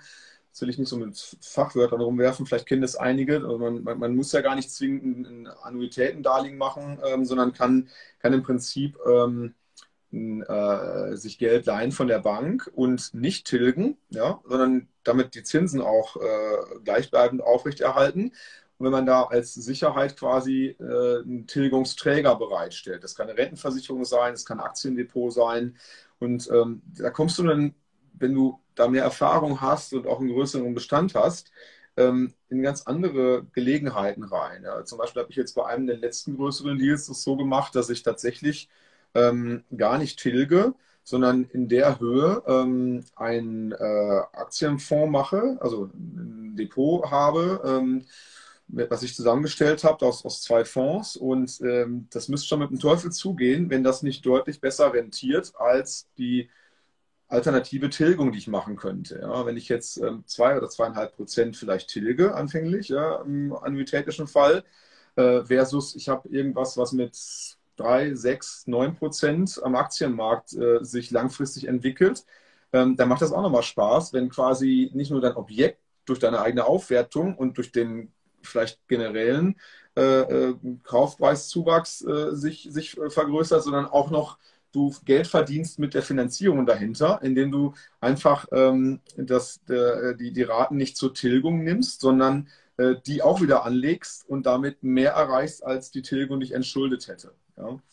Und äh, das nennt man Tilgungssurrogat oder Tilgungsersatz. Ja? Ähm, ist in der privaten Sphäre auch wieder spannender, weil da hast du mehr davon, dass die Zinsen gleich bleiben. Beim annotätischen Darlehen äh, wird der Zins ja immer weniger, weil die, äh, du hast ja dann abgetilgt, da wird da die Schuld geringer äh, über jeden Monat. Ähm, das heißt, in, in, der privaten Sphäre ist das, ist das spannend, äh, ist ein Argument dafür, dass du damit mit diesem Tilgungssurrogat die, die Zinsen stabil hältst und die eben steuerlich gegen die Mieteinnahmen rechnen kannst. Äh, das ist dann in der GmbH nicht mehr so spannend. Ich habe es trotzdem da gemacht, weil der Rest, äh, die Chance da am Kapitalmarkt sich nochmal ähm, äh, besser zu entwickeln, weil das einfach auch super attraktiv ist an der Stelle. Ja. Muss müssen aufpassen, das machen die Banken auch nicht umsonst und die äh, Gesellschaften, die da auch alle damit verdienen und vermitteln, ähm, muss man sich sehr genau angucken. Es muss ja auch transparent offengelegt werden, was da an Gebühren anfällt. Ähm, aber für mich hat das jetzt hier sich das immer noch gut gerechnet an der Stelle. Ja. Also das, eine Frage zu beantworten, ja, wie weit geht das dann noch weiter? Ja? Also ich merke, dass dass mit zunehmendem Bestand auch wieder ganz andere Chancen und Möglichkeiten dahinter stecken. Ja. Ähm, letzter Satz noch dazu vielleicht. Ähm, am Anfang hast du ein Haus und ein Darlehen dahinter, dann kaufst du das zweite, hast auch ein Darlehen dahinter. Ja. Und irgendwann gucken die Banken da gar nicht mehr drauf, äh, dass du x Häuser hast mit x äh, Finanzierung hinter, sondern die schauen sich dein Portfolio an. Ja. Was, das, was das für Darlehen in Summe sind, wie die ähm, wie die Verläufe sind, wann die aus der Zinsbindung rausgehen und so weiter. Und da kannst du sogar ähm, die Dinge auch noch anders, äh, ja, äh, am, am, Ende des Tages kannst du die, kannst du die anders ähm, finanzieren lassen als Paket. Da, das ist da vielleicht das nächste Kapitel dann mal, man da äh, aus dem, aus dem Darlehensbestand auch noch äh, sich besser da ähm, entwickelt oder auch vielleicht absichert gegen äh, Zinssteigerungsrisiken dahinter. Mhm. Helge, du bist ja ein stark verschuldeter Mann, so wie ich raushöre. Ähm, wie fühlst du dich? ja, du, das ist, ähm, ja, wenn ich, wenn ich mich so einlogge bei meinen Banken, also ich habe das meiste bei zwei großen äh, Banken, bei ganz normalen lokalen Banken, die es in jeder Stadt so gibt, ja. Ähm, habe dann noch ein, zwei Objekte noch woanders finanziert, die meisten bei zwei großen Banken, wenn ich mich da einlogge, ähm, habe ich auch mein, mein, Gehaltskonto da und so. Das sieht schon komisch aus, wenn du da so die großen Zahlen mit dem Minus davor hast. Ja. Ähm, das muss man einfach ganz rational betrachten. Ja. Das sind jetzt äh, das sind ähm, Schulden, die äh, mit entsprechenden äh, Grundschulden abgesichert sind. Dahinter stehen Vermögenswerte, die deutlich über dem liegen, was da als Minusbetrag äh, auf der Webseite beim Weblogin steht bei der Bank. Ja? Und das lässt mich dann schon noch gut schlafen. Aber ich verstehe jeden, der sagt, um Gottes Willen, da könnte ich nachts nicht mehr schlafen damit. Ja? Ist halt eine Typfrage. Ja? Und muss man sich halt mhm. halt äh, dran gewöhnen, sich mit solchen Zahlen auseinanderzusetzen. Ich mache das von Berufswegen. Also wenn ich dann meine Beratungsangebote für ein Transformationsprojekt schreibe über ein paar Jahre mit x Leuten drauf, dann sind das auch so große Zahlen. Das bin ich gewohnt und ähm, das ähm, ist einfach Mathematik am Ende des Tages. Ja. musst du mit Steuern ein bisschen auskennen, dass du da, äh, haben wir da Beispiele genannt, also steuerlich muss man sich da mindestens mal gut mit auskennen, ja, muss man nicht alles selbst machen, aber gut beraten sein, das kann ich nur jedem ans Herz legen, ja. Hast ja gerade in dem Beispiel mit den Garagen gehört, wie schnell das da ein Eigentor wird, wenn man da sich nicht gut beraten lässt, ja. Das ist, ähm, bietest du überhaupt, dass du da einen guten Steuerberater habt. Hier fragt der Oliver, ähm, wie würde Helge als Berufsanfänger heute an die Bekämpfung der Rentenlücke an, rangehen? Gute Frage, ja. Ähm, auf jeden Fall ganz schnell und ganz früh, ja. Also ich bin eigentlich spät erst angefangen damit, ja. Also ich habe hier normal so eine Direktversicherung gemacht, die ich dann von Arbeitgeber zu Arbeitgeber mitgebracht habe, ja. Aber das sind jetzt auch nicht die Riesenbeträge, wenn das zur Auszahlung kommt, ja. Riester auch mal irgendwann gemacht, das habe ich lange pausiert. Das war mit sowas kriegst du die nicht wirklich gestopft, ja. Ähm, ich würde es entweder mit, mit Aktien machen, wie das hier dein Interviewpartner Helmut so schön erklärt. Der ist da, äh, glaube ich, ein sehr geschätzter äh, und, und äh, sehr weiser Ratgeber an der Stelle. Ja, also frühzeitig ähm, Aktienmarkt das zu machen oder wenn man dann ein Händchen für hat, Gefallen daran entwickelt, Immobilien zu machen, ja, äh, gucken, ob es einem liegt. Ja, ähm, und äh, ja, am, am, Anfang, also das sage ich immer, wenn ich hier Mitarbeiter habe und wir über Gehälter und so spreche, da sage ich dann immer, guck mal, du hast hier noch neben deinem Gehalt einen anderen Bestandteil, den hast du gar nicht genutzt, ja. Das ist deine Bonität, die du hast, ja. Wenn du in einem guten Angestelltenjob bist, unbefristet, ja. Die meisten merken das nicht und nutzen das gar nicht, ja. Wie die Banken dich lieben mit dem Einkommen, ja. Ähm, und dann ähm, kriegst du da auch äh, in der Regel eine gute Finanzierung und einfach nicht, nicht ablocken lassen, wenn die Hausbank äh, das nicht so sieht, dann fragst du bei einer anderen Bank, da kann das völlig anders aussehen. Ja? Also ich würde dann, glaube ich, wenn ich jetzt bei Null anfangen würde, das Wissen vielleicht noch hätte, ja, ähm, würde ich in der Tat ähm, auch wieder die, die, Mischung Aktien und, äh, und äh, dann versuchen, mit einer Wohnung anzufangen. Also ich habe ich hab selbst nie eine einzelne Wohnung gekauft, immer ganze Häuser, weil ich das besser finde, wenn ich das selbst steuern und kontrollieren kann, wenn es komplett in meiner Hand liegt und ich nicht in, in Eigentümergemeinschaften äh, da irgendwie mich da arrangieren muss. Ähm, mit Leuten, die mitunter ganz andere Vorstellungen haben. Ja, das ist mir wichtiger. Also für mich klappt das besser mit ganzen Häusern. Ähm, ist am Ende von der Ankaufsprüfung auch nicht so viel anders und von der Finanzierung ist es auch nicht jetzt die, die Welt. Ja, ich würde versuchen, kleines Mehrfamilienhaus am Anfang zu kaufen. Ja, vielleicht vorher schon mal Aktien kann man ja auch als, als EK-Ersatz dahin bringen oder zeigen, dass man da mit seinem Geld umgehen kann. Halt zusehen, dass man keine Konsumschulden hat, das ist das Wichtigste überhaupt, dass die, dass die Bonität tiptop ist. Also ich habe ähm, ich habe äh, meinen Schufa-Score, kriege ich monatlich zugeschickt. Hier kannst du für drei Euro irgendwas, kannst du dir das monatlich schicken lassen.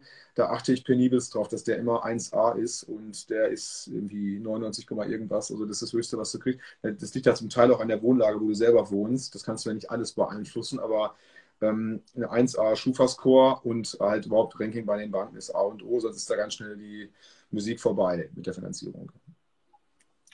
Wie hast du dir dein äh, Wissen äh, beigebracht, jetzt um das erste, gleich das erste Mehrfamilienhaus zu kaufen? Kannst du da hm, gewisse Quellen empfehlen?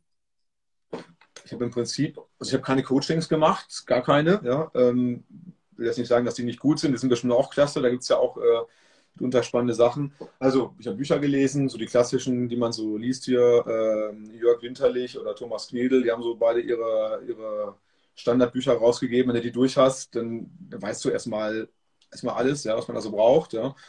Äh, dann hast du ja selbst schon hier Robert Kiyosaki genannt. Der bringt dir jetzt nicht die Details bei, aber das Mindset. Ja, ich habe diese ganzen Bücher auch alle gelesen.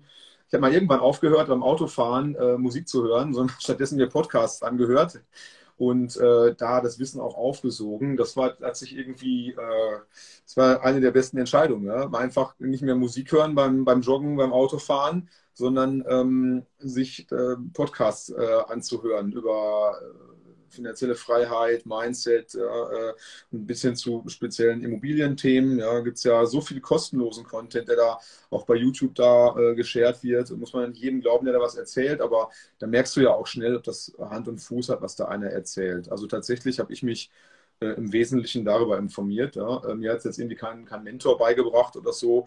Und äh, am Ende einfach mal machen, ja. Ähm, denn ich habe mir beim ersten Haus gedacht, ja, das, das habe ich in der Zwangsversteigerung äh, ersteigert. Ja, da habe ich mir überlegt, ähm, bei der Kreditrate, ja, selbst wenn jetzt kollektiv alle Mieter ausziehen, da gar keine Mieteinnahmen mehr kommen, könnte ich ähm, die Rate aus meinem Gehalt äh, bezahlen, ohne dass ich da jetzt großartig äh, mich einschränken müsste. Also was soll da schiefgehen? Ja? Klar, ähm, also eine Zwangsversteigerung kaufst du es in der Regel ungesehen. So ein paar Tricks, wie man da mehr sehen kann, als man so denkt. Ja? Aber erstmal äh, ist da höheres Risiko, weil du es nicht genau prüfen kannst weil die in der Regel ja vorher äh, Instandhaltungsstau hatten, weil irgendwie eine schwierige Situation da gewesen ist, warum da jemand nicht mehr zahlen konnte oder wollte. Ja.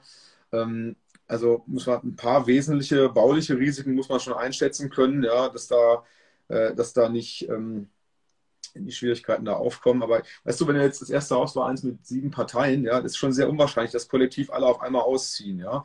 Ähm, selbst wenn die Hälfte auszieht von heute auf morgen, ja, reicht der Rest immer noch, um den Kapitaldienst, also Zins und Tilgung zu bezahlen. Was soll da schiefgehen? Ja? Und das meiste lernst du dann, wenn du es selbst machst. Dann machst du die erste Renovierung mit dem Handwerker, machst du mal irgendwie auch mal einen Fehler bei der Mieterauswahl, dann hast du dir eine traurige Geschichte angehört und die geglaubt und dann merkst du mal, oh, war alles gar nicht so ehrlich, was er erzählt hat. Ja? Und dann, dann lernst du halt dabei. Und das ist halt ähm, wie im echten Leben, ja. Äh, Learning by doing und da halt flankiert einen gewissen ersten Informationsstand einlesen. War wichtig auch irgendwann mal erkennen, jetzt habe ich genug gelesen, dass das elfte, zwölfte Buch hilft mir jetzt nicht mehr weiter, ja, dann muss man auch mal ins Handeln kommen und dann, dann kommst du dann eh, ähm, kommst du dann eh äh, bezogenermaßen auf, auf, auf, die Dinge, die du dann noch irgendwie gezielt nachlesen musst oder einfragen musst. Und so. Ansonsten gibt es auch noch tolle Quellen. Du kannst dich beim Haus- und Grundbesitzerverein, beim örtlichen anmelden als Mitglied. Da, da wird dir auch geholfen. Da kannst du auch äh, tolle Ratschläge bekommen. Die sind äh, jetzt auch erstmal, erstmal kostenlos oder mit dem Jahresbeitrag äh, da in der Regel abgegolten. Das kostet irgendwie rund 100 Euro oder was im Jahr. Ähm, und selbst wenn du mal was Kompliziertes hast, kannst du das auch sich die Schreiben von denen machen lassen gegen eine Gebühr. Also ähm, da, da, da gibt es eigentlich keine Fragen, die die nicht auch schon mal gehabt haben. Das ist auch immer, glaube ich, eine gute Idee. Da bin ich heute auch noch. Also bestimmte Sachen mache ich heute auch mit dem Haus- und Grundbesitzerverein. Da gibt es ein paar knifflige Sachen, die ähm, da ist manchmal ganz gut, wenn das dann äh, mit dem Mieterschutzbund auf der anderen Seite äh, dann Haus und Grund dann äh, quasi löst. Ja. Und äh, Helge König musste erst Vermieter werden, um ähm, ja, um zu verstehen, dass Menschen auch unehrlich sind, richtig? Ja, weißt du, das ist ein Unterschied in meinem Arbeitsleben. Da, ähm, also, äh, da, ich habe fast nur mit Leuten zu tun, die eben einen Hochschulabschluss haben. Ja, ähm, und in der Regel sind das ganz grundehrliche Leute. Bei meinen Kunden, wo ich arbeite als Unternehmensberater, ja, bei meinem Team, ja. Und ähm, dass sich Mietinteressenten so platt anlügen, gefälschte Unterlagen vor, das bin ich tatsächlich so vorher nicht gewohnt gewesen. Ja? Und äh, da kann ich auch nur raten, dass, dass äh, da, da hat eine Hausverwaltung eine professionelle Distanz dazu. Ähm, und das, das ähm, war ein wichtiger Schritt für mich, diese Neuvermietung abzugeben an jemanden, der das ganz brutal distanziert betrachtet, ja, und sich die traurigen Geschichten nicht alle anhört, die die alle erzählen.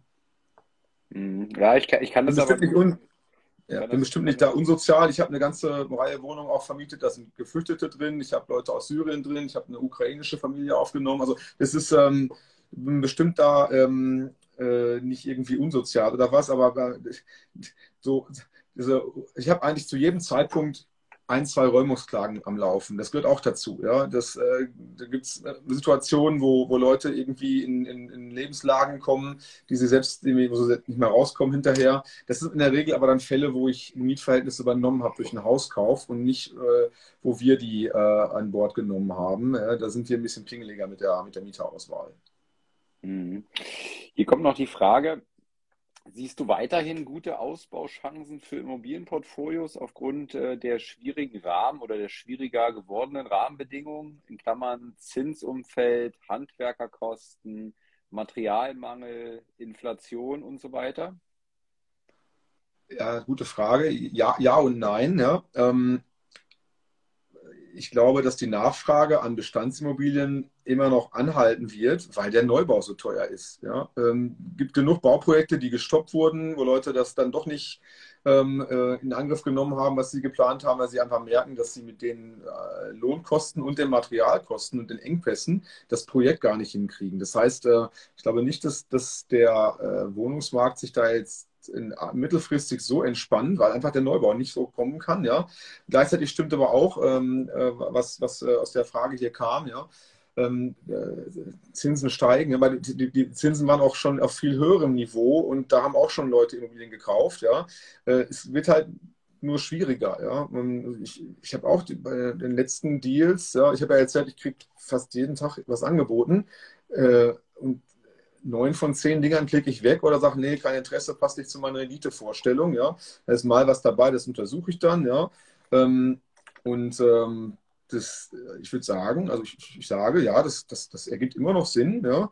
Ähm, vielleicht nicht überall, es hängt davon ab, in welcher Region man guckt. Ja. Ich habe jetzt bei mir äh, für mich die Entscheidung getroffen, äh, bei meiner Strategie, ich äh, habe nur Objekte erworben, die in ungefähr 40 Fahrminuten entfernt liegen von meinem Wohnort, ja, die ich ähm, entweder verbinden kann auf dem Weg zum Büro oder wo meine Frau irgendwie auf dem Weg zur Schule da vorbeifahren kann ähm, die, die irgendwie, wo, wo, vor allem ein Handwerkernetz das ganze Ding abdeckt. Ja? Wo ich mit demselben Sanitärbetrieb von oben bis unten, ja, selben Elektriker äh, das abdecken kann und dann nicht mit anderen arbeiten muss. Ja, ist schon schwierig genug für jedes Gewerk, ein bis zwei zuverlässige zu finden, ähm, die mit einem da arbeiten.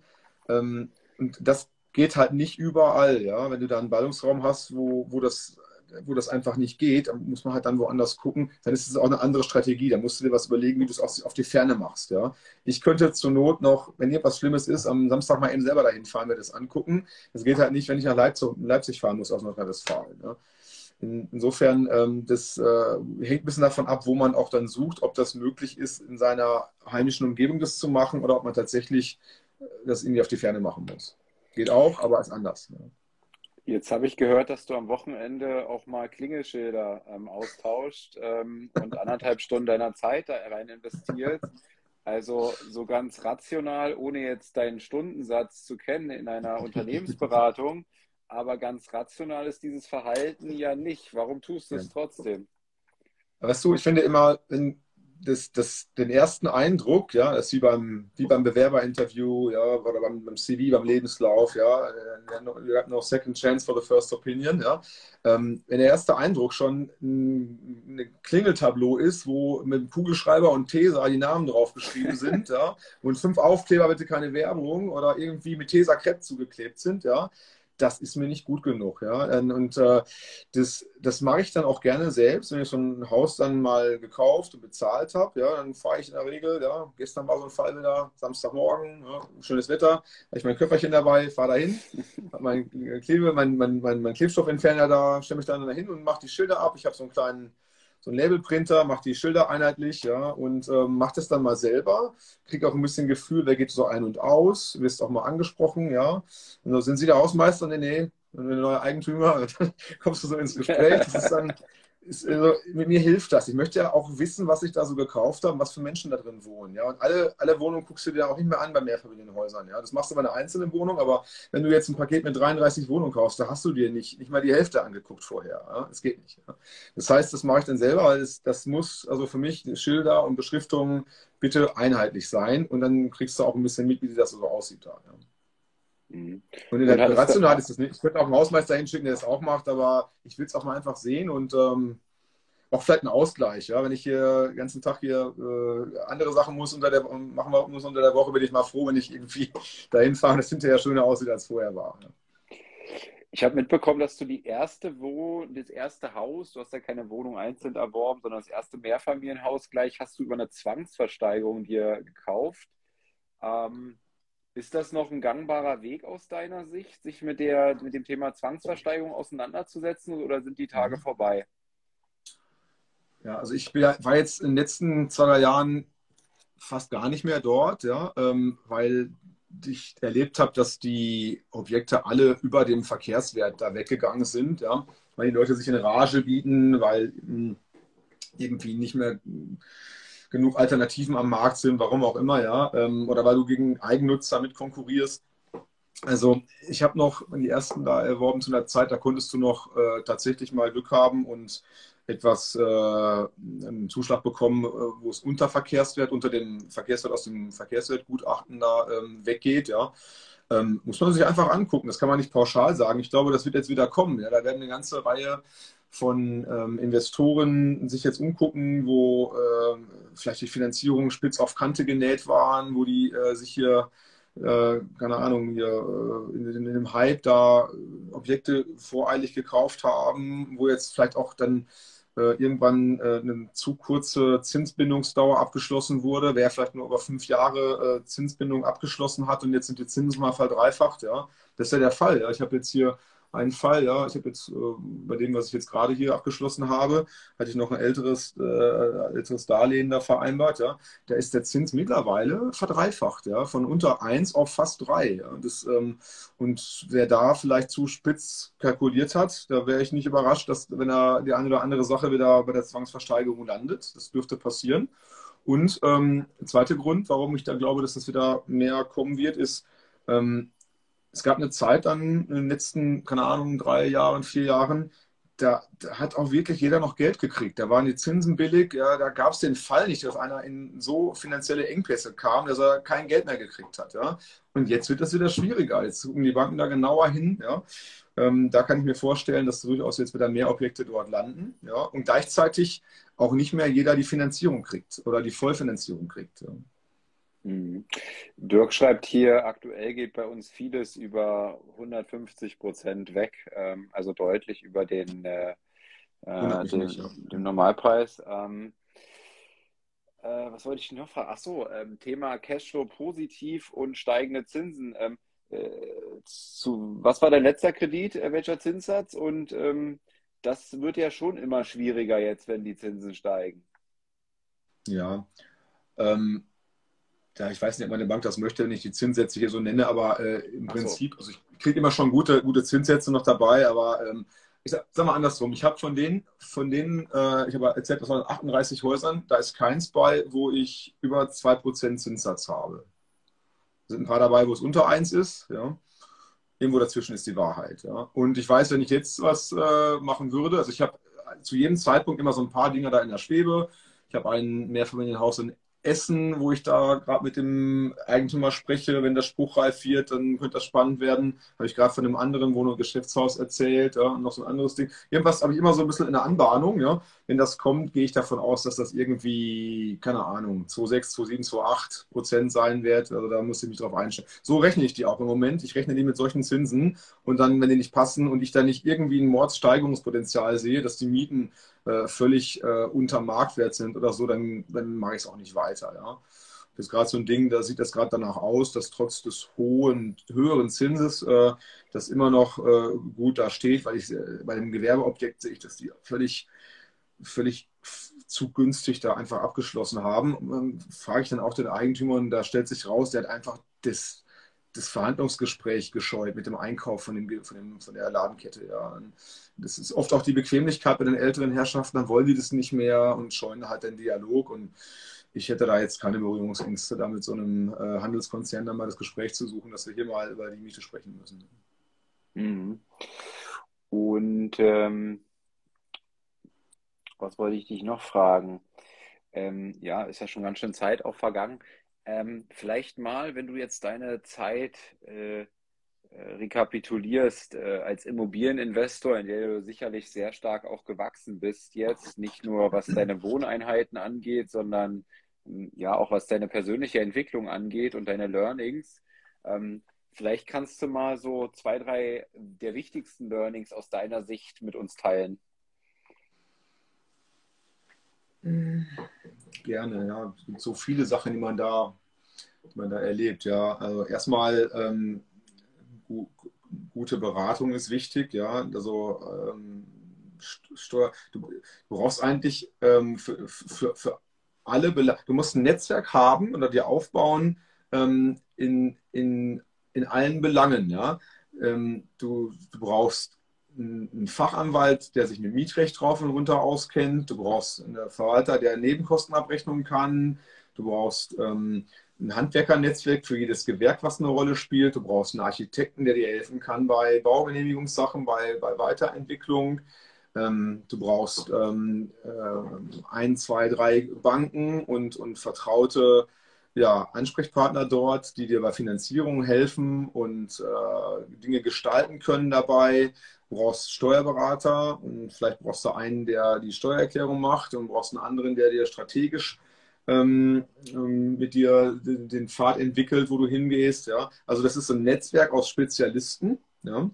ähm, mit dem man das betreibt, weil es klingt, hat klingt, keine klingt alleine. ziemlich abschreckend, finde ich. Da machst du mich als neu, als, als Beginner machst du mir ziemliche Angst damit.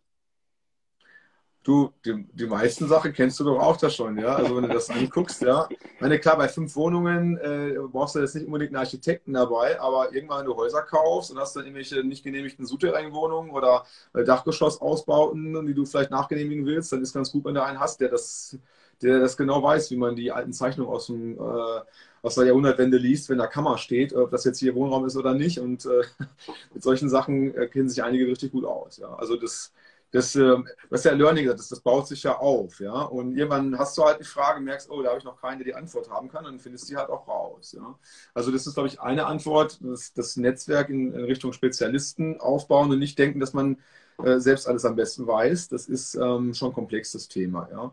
Ähm, das ist so ein Learning, ähm, was ich da sagen würde, ja. Dann, ähm, ja, natürlich, ähm, immer auf Puffer, Puffer einplanen. Ja? Also äh, ich habe irgendwie den, den Ruf, dass ich da äh, ganz genauer immer bin. Ja? Wenn ich irgendwie PowerPoint-Slides oder Angebote mache, dann, oder Ege, der ist immer ganz genau und achtet da auf alles. Ja? So Perfektionist, ja, das geht dann irgendwann nicht. Nicht, wenn du im, im Job stehst und ne, im Nebenerwerb das machst, dann wird, wird das in der Regel nie perfekt sein. Das ist immer okay, und dann musst du mit okay leben können und nicht äh, denken, dass den Anspruch haben, dass alles spitze ist. Ja?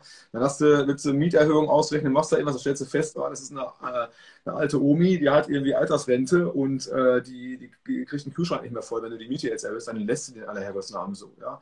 Dann, also, dann, das musst du dann halt auch mit Sachverstand und Umsicht dann auch machen und äh, nicht glauben, dass das alles genau so nach Plan verläuft. Ja? Hey, da gibt es immer irgendwas Ungeplantes. Ich habe mein Haus gekauft, da habe ich dann ein paar Tage, nachdem ich es mir gehört habe, habe ich einen Wasserschaden gehabt, musste ich über vier Etagen die Fallstränge austauschen lassen. Ne? Das war mal eben deutlich fünfstelliger Betrag. Hatte ich jetzt nicht so ganz mit kalkuliert, ja? ähm, ehrlicherweise. Ja? Und äh, war jetzt nicht irgendwie eine böse Absicht vom Verkäufer, der wusste das auch nicht, ja. Ähm, ich aber auch nicht. Das, da musst du halt auch irgendwie äh, Unwägbarkeiten einplanen. Das heißt, ein weiterer Rat ist vielleicht, sich nicht äh, bis ans Limit hier äh, verausgaben, weil immer irgendwas Ungeplantes kommt, mit dem du umgehen musst. Ja? Irgendein Mist passiert da. Du denkst an nichts und dann kommt irgendeine eine Umlage von der Stadt, die die Straßenfahrbahndecke erneuert und äh, das machen die, keine Ahnung, über die Quadratmeterflächen und zack, kriegst du deine vierstellige Rechnung ähm, und hast dann irgendeinen Anliegerbeitrag zu bezahlen. Der erstmal, die Rechnung ist dann fällig. Ja? Also so Sachen, die erzählt dir vorher keiner. Ja? Also da kann es immer irgendwas geben, wo man dann ähm, vielleicht ein bisschen finanziellen Puffer braucht. Ja? Deswegen vielleicht nicht komplett blank schießen, ist eine schlaue Idee. Ja. äh, steuerlichen Nugget für uns, also irgendein Steuerlearning, weil da hast du ja äh, gefühlt alles durch, von Kauf in der Privatsphäre äh, hin zu mhm. GmbH, hin zu Holdingstruktur, Unterschied, gewerblicher Handel. Also da gibt es ja so viel, was du mhm. da durch hast. Äh, ja. Fällt dir da was ein? Erstmal, erstmal schlank starten. Ich würde, ich bin da, ich bereue das nicht, dass ich äh, auch, auch äh, Objekte, die sehr Cashflow-positiv waren, äh, zunächst im privaten Bestand erworben habe. Nach dem Lehrbuch soll man das ja nicht machen, sondern gleich in der GmbH. Ich fand das vernünftig, erstmal das äh, normal äh, in der privaten Sphäre zu machen.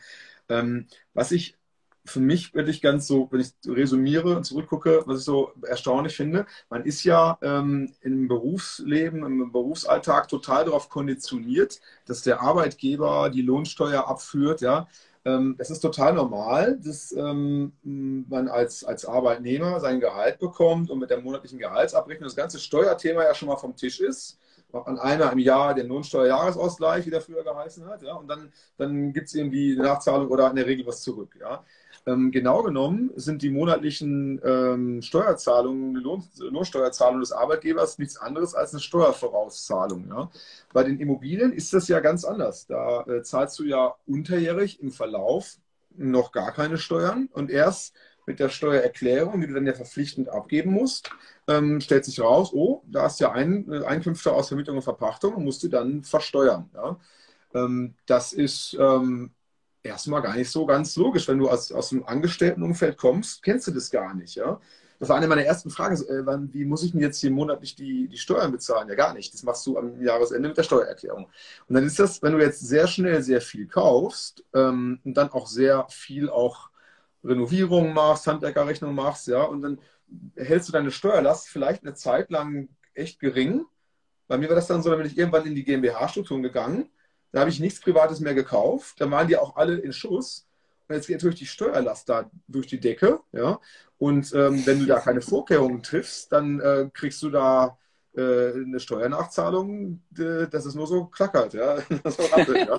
das heißt, ähm, da muss man dann auch gucken, dass man wenn das so skaliert, dass man da liquide bleibt. Und das ist einer der Gründe hier, davon erzählt, von der GmbH, die, die hier auch aufgeteilt ist. Ja.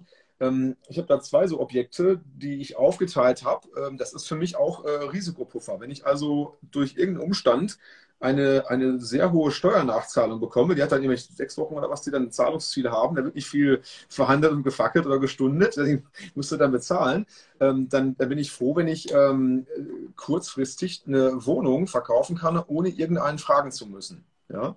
Also das sind Wohnungen, die kann ich alle zur Not fürs Doppelte verkaufen von dem, was ich bezahlt habe dafür. Also dann verticke ich halt eine Wohnung, wenn, wenn ich irgendwie in Engpass gerate. Ja? Ich muss also nicht bei der Bank zu Kreuze kriechen, wenn ich irgendwie einen ungeplanten Hiccup da habe. Ja? da muss man aufpassen, dass man da nicht irgendwie äh, also es gibt ja Gründe, warum viele der Startups genau im dritten Jahr pleite gehen, ja? weil die das nicht auf die Kette kriegen, dass die, ähm, dass die im Prinzip ihre, ihre Steuerlast da, da als Bugwelle auftürmen und dann auf einmal große Überraschungen, die nicht bezahlen können. Und das gilt hier ein Stück weit auch für das Immobilienthema. Ähm, und da muss jeder halt auch Vorkehrungen treffen, dass man das immer schaut. Im Zweifelsfall machst du einfach einen Dauerauftrag, ein separates Konto, beweist jeden Monat drauf und baust dir halt selbst eine Steuerrücklage und fasst die halt auch dann bitte schön nicht an. Ja.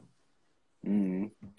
Ich, also, äh, ich kenne das, ich kann das ganz gut nachvollziehen. Bei, bei Immobilien ist es nicht so schlimm wie bei, wie bei dir, aber mhm. ähm, ich bin ja jetzt äh, voll, voll im Unternehmertum, in der Selbstständigkeit quasi auch drin. Und da ist ja dasselbe Spiel dann, ne? Und als, äh, genau. äh, als Angestellter bist du es irgendwie so gewohnt. Klar, ich habe da auch immer mega viel Steuern gezahlt, aber das, das war mir eigentlich nur einmal im Jahr bewusst, wenn ich dann mal diese Gesamt, diesen Gesamtzettel mal gesehen habe und mir mal so ein bisschen Gedanken gemacht habe, oh wow, okay, das war aber viel Lohnsteuer, was da auch wegging und so weiter. Aber es ist irgendwie gefühlt als Angestellter nicht so im Bewusstsein drin, was da gerade passiert, sondern du siehst irgendwie deinen dein Nettobetrag da und das ist irgendwie das Geld, was du verdienst für dich jeden Monat. Und äh, letztens äh, kam auch äh, mein Ansprechpartner äh, beim Steuerberater meinte, ja, und fürs letzte Jahr, äh, da müssen ja auch noch hier, äh, ich weiß gar nicht, hier Gewerbesteuer 50.000 und da nochmal 70.000. Ich so, oh, fuck, ey. ja, das ist ja jetzt echt. ne? also, das meine ich damit, ja. Also ja, immer schon aufpassen, immer mit dem Steuerberater sprechen und am besten vorher sprechen und nicht hinterher. Hinterher ist nicht so gut, ja. Ich dachte mir, ja noch gar keine Steuerberatung gemacht. Jetzt müsst ihr da erstmal was machen hier.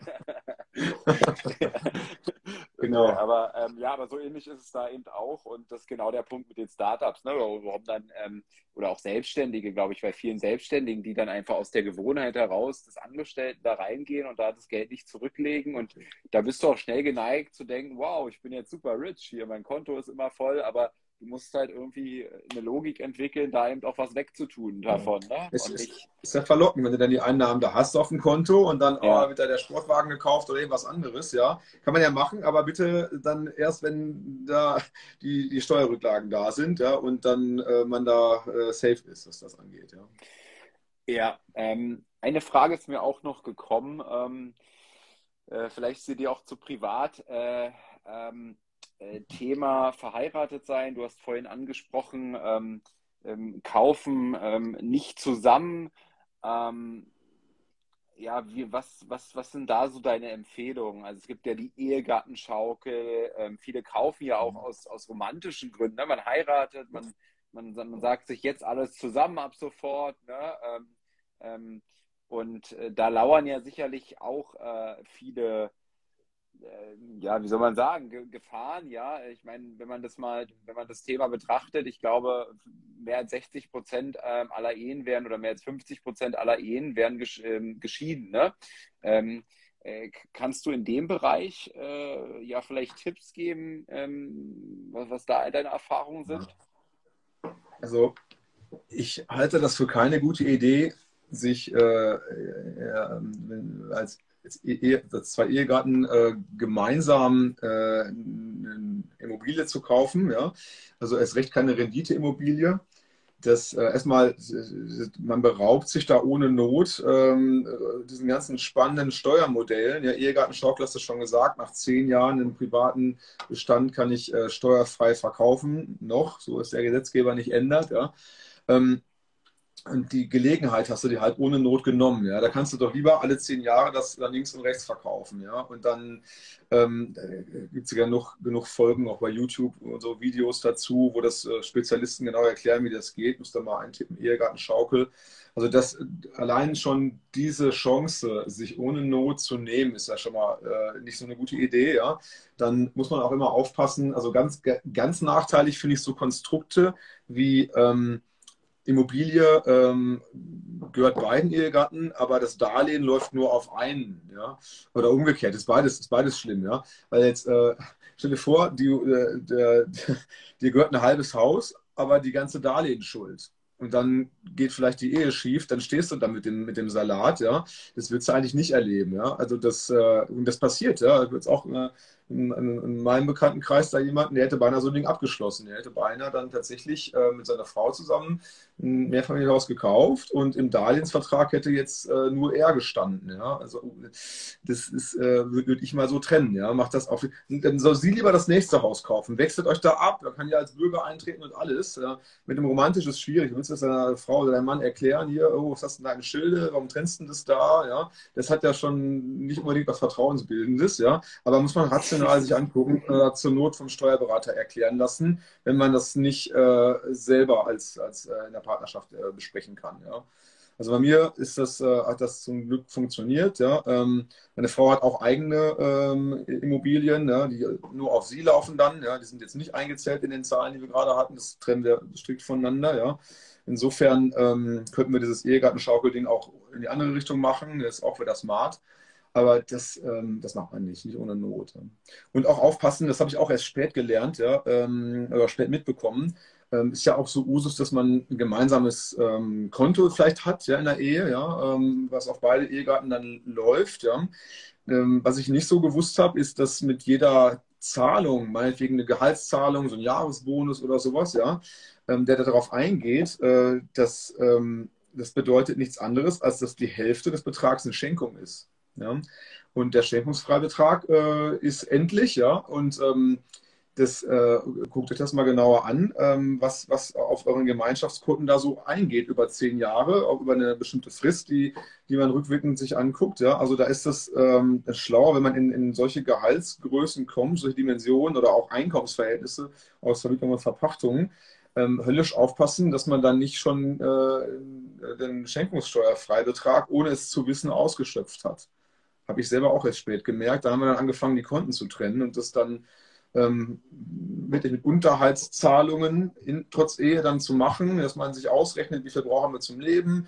Du hast dein Konto, ich habe meins. Ja, das, ähm, das hat mit Immobilien jetzt nicht viel zu tun, aber ähm, das, äh, der, der, Sachverhalt dahinter ist, ist halt äh, äh, wichtig, dass man, dass man äh, sich nicht äh, da Nachteile verschafft, indem man da, äh, indem beide Eheleute irgendwo drin stehen, im Grundbuch oder im Darlehensvertrag oder, oder ähm, halt auch auf dem Konto als Kontoinhaber besser mal mhm.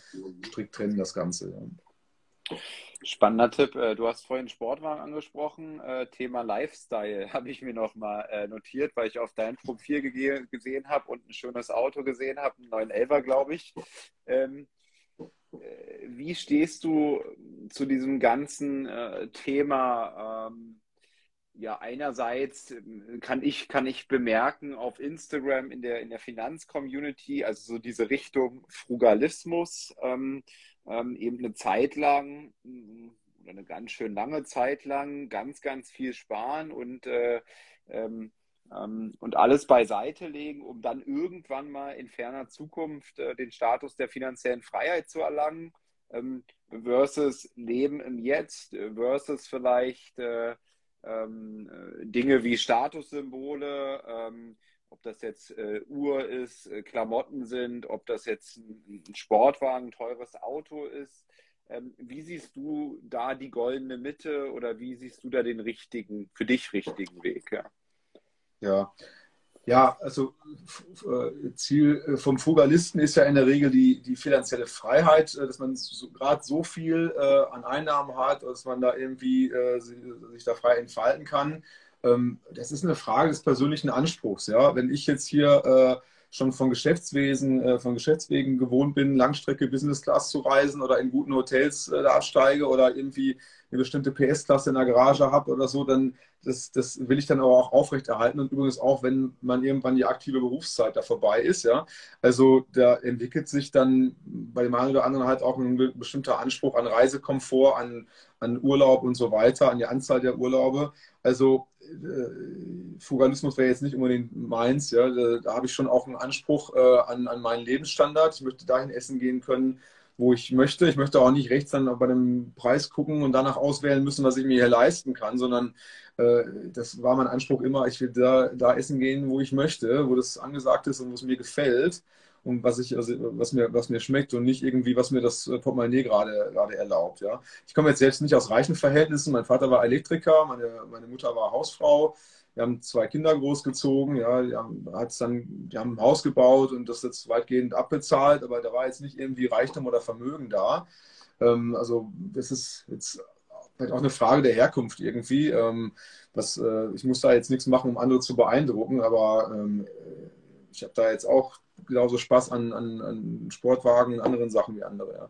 Habe jetzt viel natürlich auch als, äh, als äh, Unternehmensberater, dann verbringst du auch viel Zeit im Auto, dann habe ich häufig dann auch äh, coole Autos gefahren, ja. Und jetzt, ähm, ja, ich bin, bin äh, kürzlich 50 geworden, da habe ich mir mal ein schickes Neues konfiguriert, das ist das, was du gesehen hast da gerade, ja. Das war dann auch ein Anspruch, hey, also jetzt, jetzt, jetzt setze ich mich an den Konfigurator und konfiguriere mir das Ding und kaufe das und habe das bar bezahlt, ja. Ist nicht finanziert, nicht geleast und nichts, ja. Äh, und ähm, habe es einfach gemacht, ja. Das ist rational total falsch, ja, weil für das Geld hätte ich das nächste Mehrfamilienhaus locker anzahlen können, aber ähm, hey, ich will ja auch nicht als reichster Mann auf dem Friedhof enden hinterher. Ich will irgendwie, wenn ich gesund bin, noch reisen und äh, mit der Familie Sachen erleben, ja, äh, coole Autos fahren, die mir Spaß machen und nicht das, was ich gerade eben mir leisten kann. Ja, das ist ähm, eine Frage des Anspruchs dafür. Das mache ich nicht für andere, sondern weil ich das selbst cool finde und Spaß dran habe.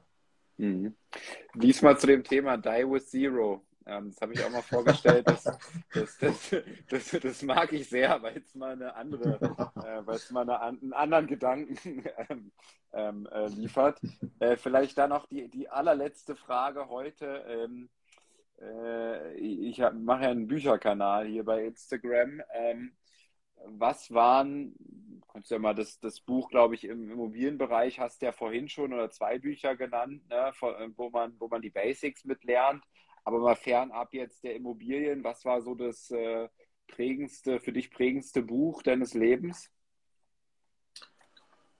Ach, ähm, ja, jetzt erstmal so zum Mindset. Hier, die ganzen Bücher von Dale Carnegie, die sind alle klasse. Die, die, sind aber auch schon etliche Male genannt worden. Die kennst du ja auch alle. Ich habe hier ein paar hinter mir, muss mal gucken. Ähm, ja, Börse, da bin ich hier großer Fan von den Peter Lynch Büchern. Die lese ich, finde ich in Englisch auch am besten. Ähm, die am liebsten. Dann, ja, ich finde das cool, auch wenn der Titel ein bisschen schräg ist, Reicher als die Geistens von Alex Fischer. Kann man ja halten, was man will, aber da äh, habe ich tolle Erkenntnisse rausgewonnen, auch aus den Videos, die er da veröffentlicht. Das fand ich immer cool. Ähm, ein Buch, was nicht so bekannt ist hier, was ich klasse fand, es heißt äh, The Millionaire Fast Lane. Wer ist der Typ? Äh, weiß den Namen gerade nicht auswendig. Müsst mal, die, die, ich glaube, die, die, die Marco oder so. Danke, genau. Das fand ich cool, ja. Ähm, er hatte ja auch ein eigenes Geschäftsmodell, mit dem er da äh, erfolgreich geworden ist. Und er hat eigentlich da nie so groß und viel über Immobilien gesprochen. Das waren immer so unternehmerische Dinge. Aber da gibt es eben eine Passage, wo er schreibt, ähm, also, also sinngemäß, du musst immer musst, äh, Dinge machen, die ganz, ganz viele Menschen brauchen, ja, ähm, Service, Selbstservice, App oder was auch immer, ja.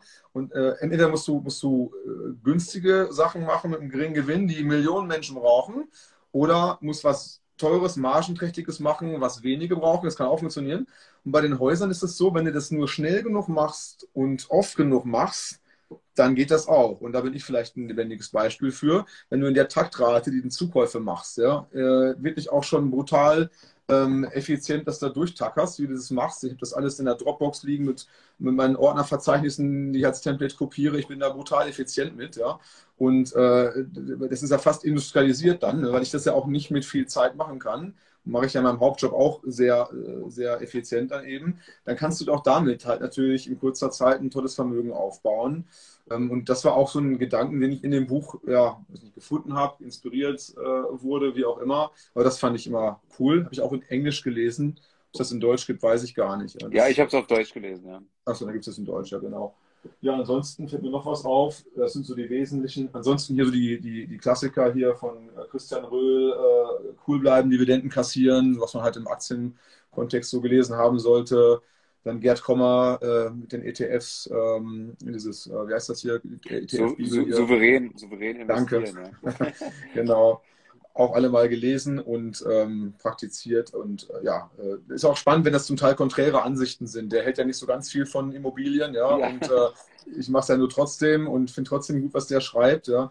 Da kann man sich ja immer für sich selbst mitnehmen, was einem da wichtig ist und nachvollziehbar ist. Ja. Hast du sein Buch äh, über Immobilien gelesen? Ich weiß gar nicht, das heißt irgendwie Mieten statt Kaufen oder so? Ja, ich, ich habe es dann lieber nicht gelesen. nee, habe ich nicht gelesen. Weil ich, weil ich kenne den Mindset schon, habe da Interviews von ihm gehört, aber das habe ich genau nicht gelesen. Nein. Ja, ja. ja mir erscheint es immer, er vergleicht immer, also bei Aktien kannst du es ja ganz gut irgendwie den S&P 500 dir raussuchen, aber bei, beim Thema Immobilien alle Immobilien über einen Kamm sozusagen zu nehmen und äh, äh, das halte ich für äh, nicht ganz so passend und das tut er. Ja, ja, und das ist so, weißt du, da gibt es ja so Unterschiede. Nimm mal als Beispiel alleine ein Mehrfamilienhaus, was öffentlich gefördert war, wo noch Landesmittel drauf sind, ja. Das ist zehn Jahre in der Nachlauffrist. Da kannst du die Mieten nur über die Kostenmiete anpassen. Das ist ziemlich kompliziert oder ziemlich speziell, ja. Habe ich auch ein paar, ein paar in meinem Bestand. Das, nach dem ersten, zweiten Mal weißt du auch, wie das geht.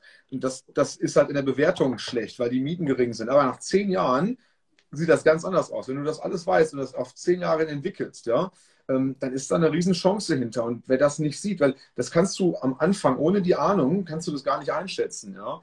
Und äh, dann deswegen bin ich bei dir. Wenn du das über einen Kamm scherst, äh, bist du der Sache halt nicht gerecht. Ja? Mhm. Nee, Helge, mega, mega nice. Ähm, 100, 100, 100, Minuten. Äh, äh, vielen Dank, dass du dir so viel Zeit äh, für uns alle hier genommen hast. Äh, ich fand, war richtig, richtig inspirierend. Ähm, ähm, nehme ich, nehme ich selbst sehr, sehr, sehr viel mit und äh, sage vielen, vielen lieben Dank und vielleicht abschließend noch, wo kann man dich erreichen? Ich glaube, nicht jeder äh, verbringt ja vier Stunden am Tag bei Instagram, so wie ich. ja, also ja, ähm, ähm, geschäftlich, mein, mein Hauptjob äh, ist, da ist LinkedIn das Portal, wo man mich findet, da, was ich so hauptberuflich so mache, ja. Ähm, Instagram mache ich eher so die privaten Dinge, Urlaubsfotos und so Sachen, die man halt so macht, ja. Oder jetzt hier äh, tatsächlich ähm, nutze das vor allem, um hier solche Livestreams zu verfolgen, wie du sie machst, ja. Ich höre deine Podcasts, daher kenne ich dich. Ähm, und irgendwie kamen wir darüber auch irgendwie in, in Kontakt, ja. Ähm, also da, Profil ist ja hier eh verlinkt, seht ja jeder. Ähm, bei Facebook gibt es mich auch. Ähm, aber bitte nicht erwarten, dass ich direkt immer am selben Tag antworte. Kann passieren, dass das mal ein paar Tage da liegt, weil ich nicht alle Kanäle regelmäßig da, da durchgehe, ja. Ähm, da würde ich sagen, das wäre das Beste, ja. Äh, LinkedIn, äh, Facebook oder, oder Instagram sind meine Kanäle. Cool, Helge. Dann, ähm, jetzt weißt du ja auch, äh, bist genauso wie ich bekennender Fan der Morgenroutine und ähm, fängst auch äh, früh deinen Tag an. Ähm, von daher ab ins Bett. ja, sonst wird das nichts mit 5.30 Uhr. Ja. ja, morgen ist Feiertag. Äh, das sehe ich jetzt nicht so ganz eng, wenn man da irgendwie Wochenende okay. hat oder irgendwie was. Ich gehe jetzt auf die Terrasse, trinke äh, ein Glas Wein mit meiner Frau, ja, und dann erzähle ich dir mal wieder Podcast, wie das Interview gelaufen ist. Alles klar, vielen Dank, schönen Abend. Ne? Danke Hat Spaß gemacht, Moritz. Alles Gute bis dahin. Ne? Ciao. Ciao, tschüss. Das war eine weitere Folge des Podcasts Erfolg ist kein Zufall von Maurice Borg. Bitte nimm dir eine Minute und unterstütze uns mit einer Bewertung. Folge Maurice Borg bei Instagram und profitiere von seinen täglichen Buchausschnitten aus den besten Büchern unserer Zeit. Sein Profilname ist mb-maurice-borg.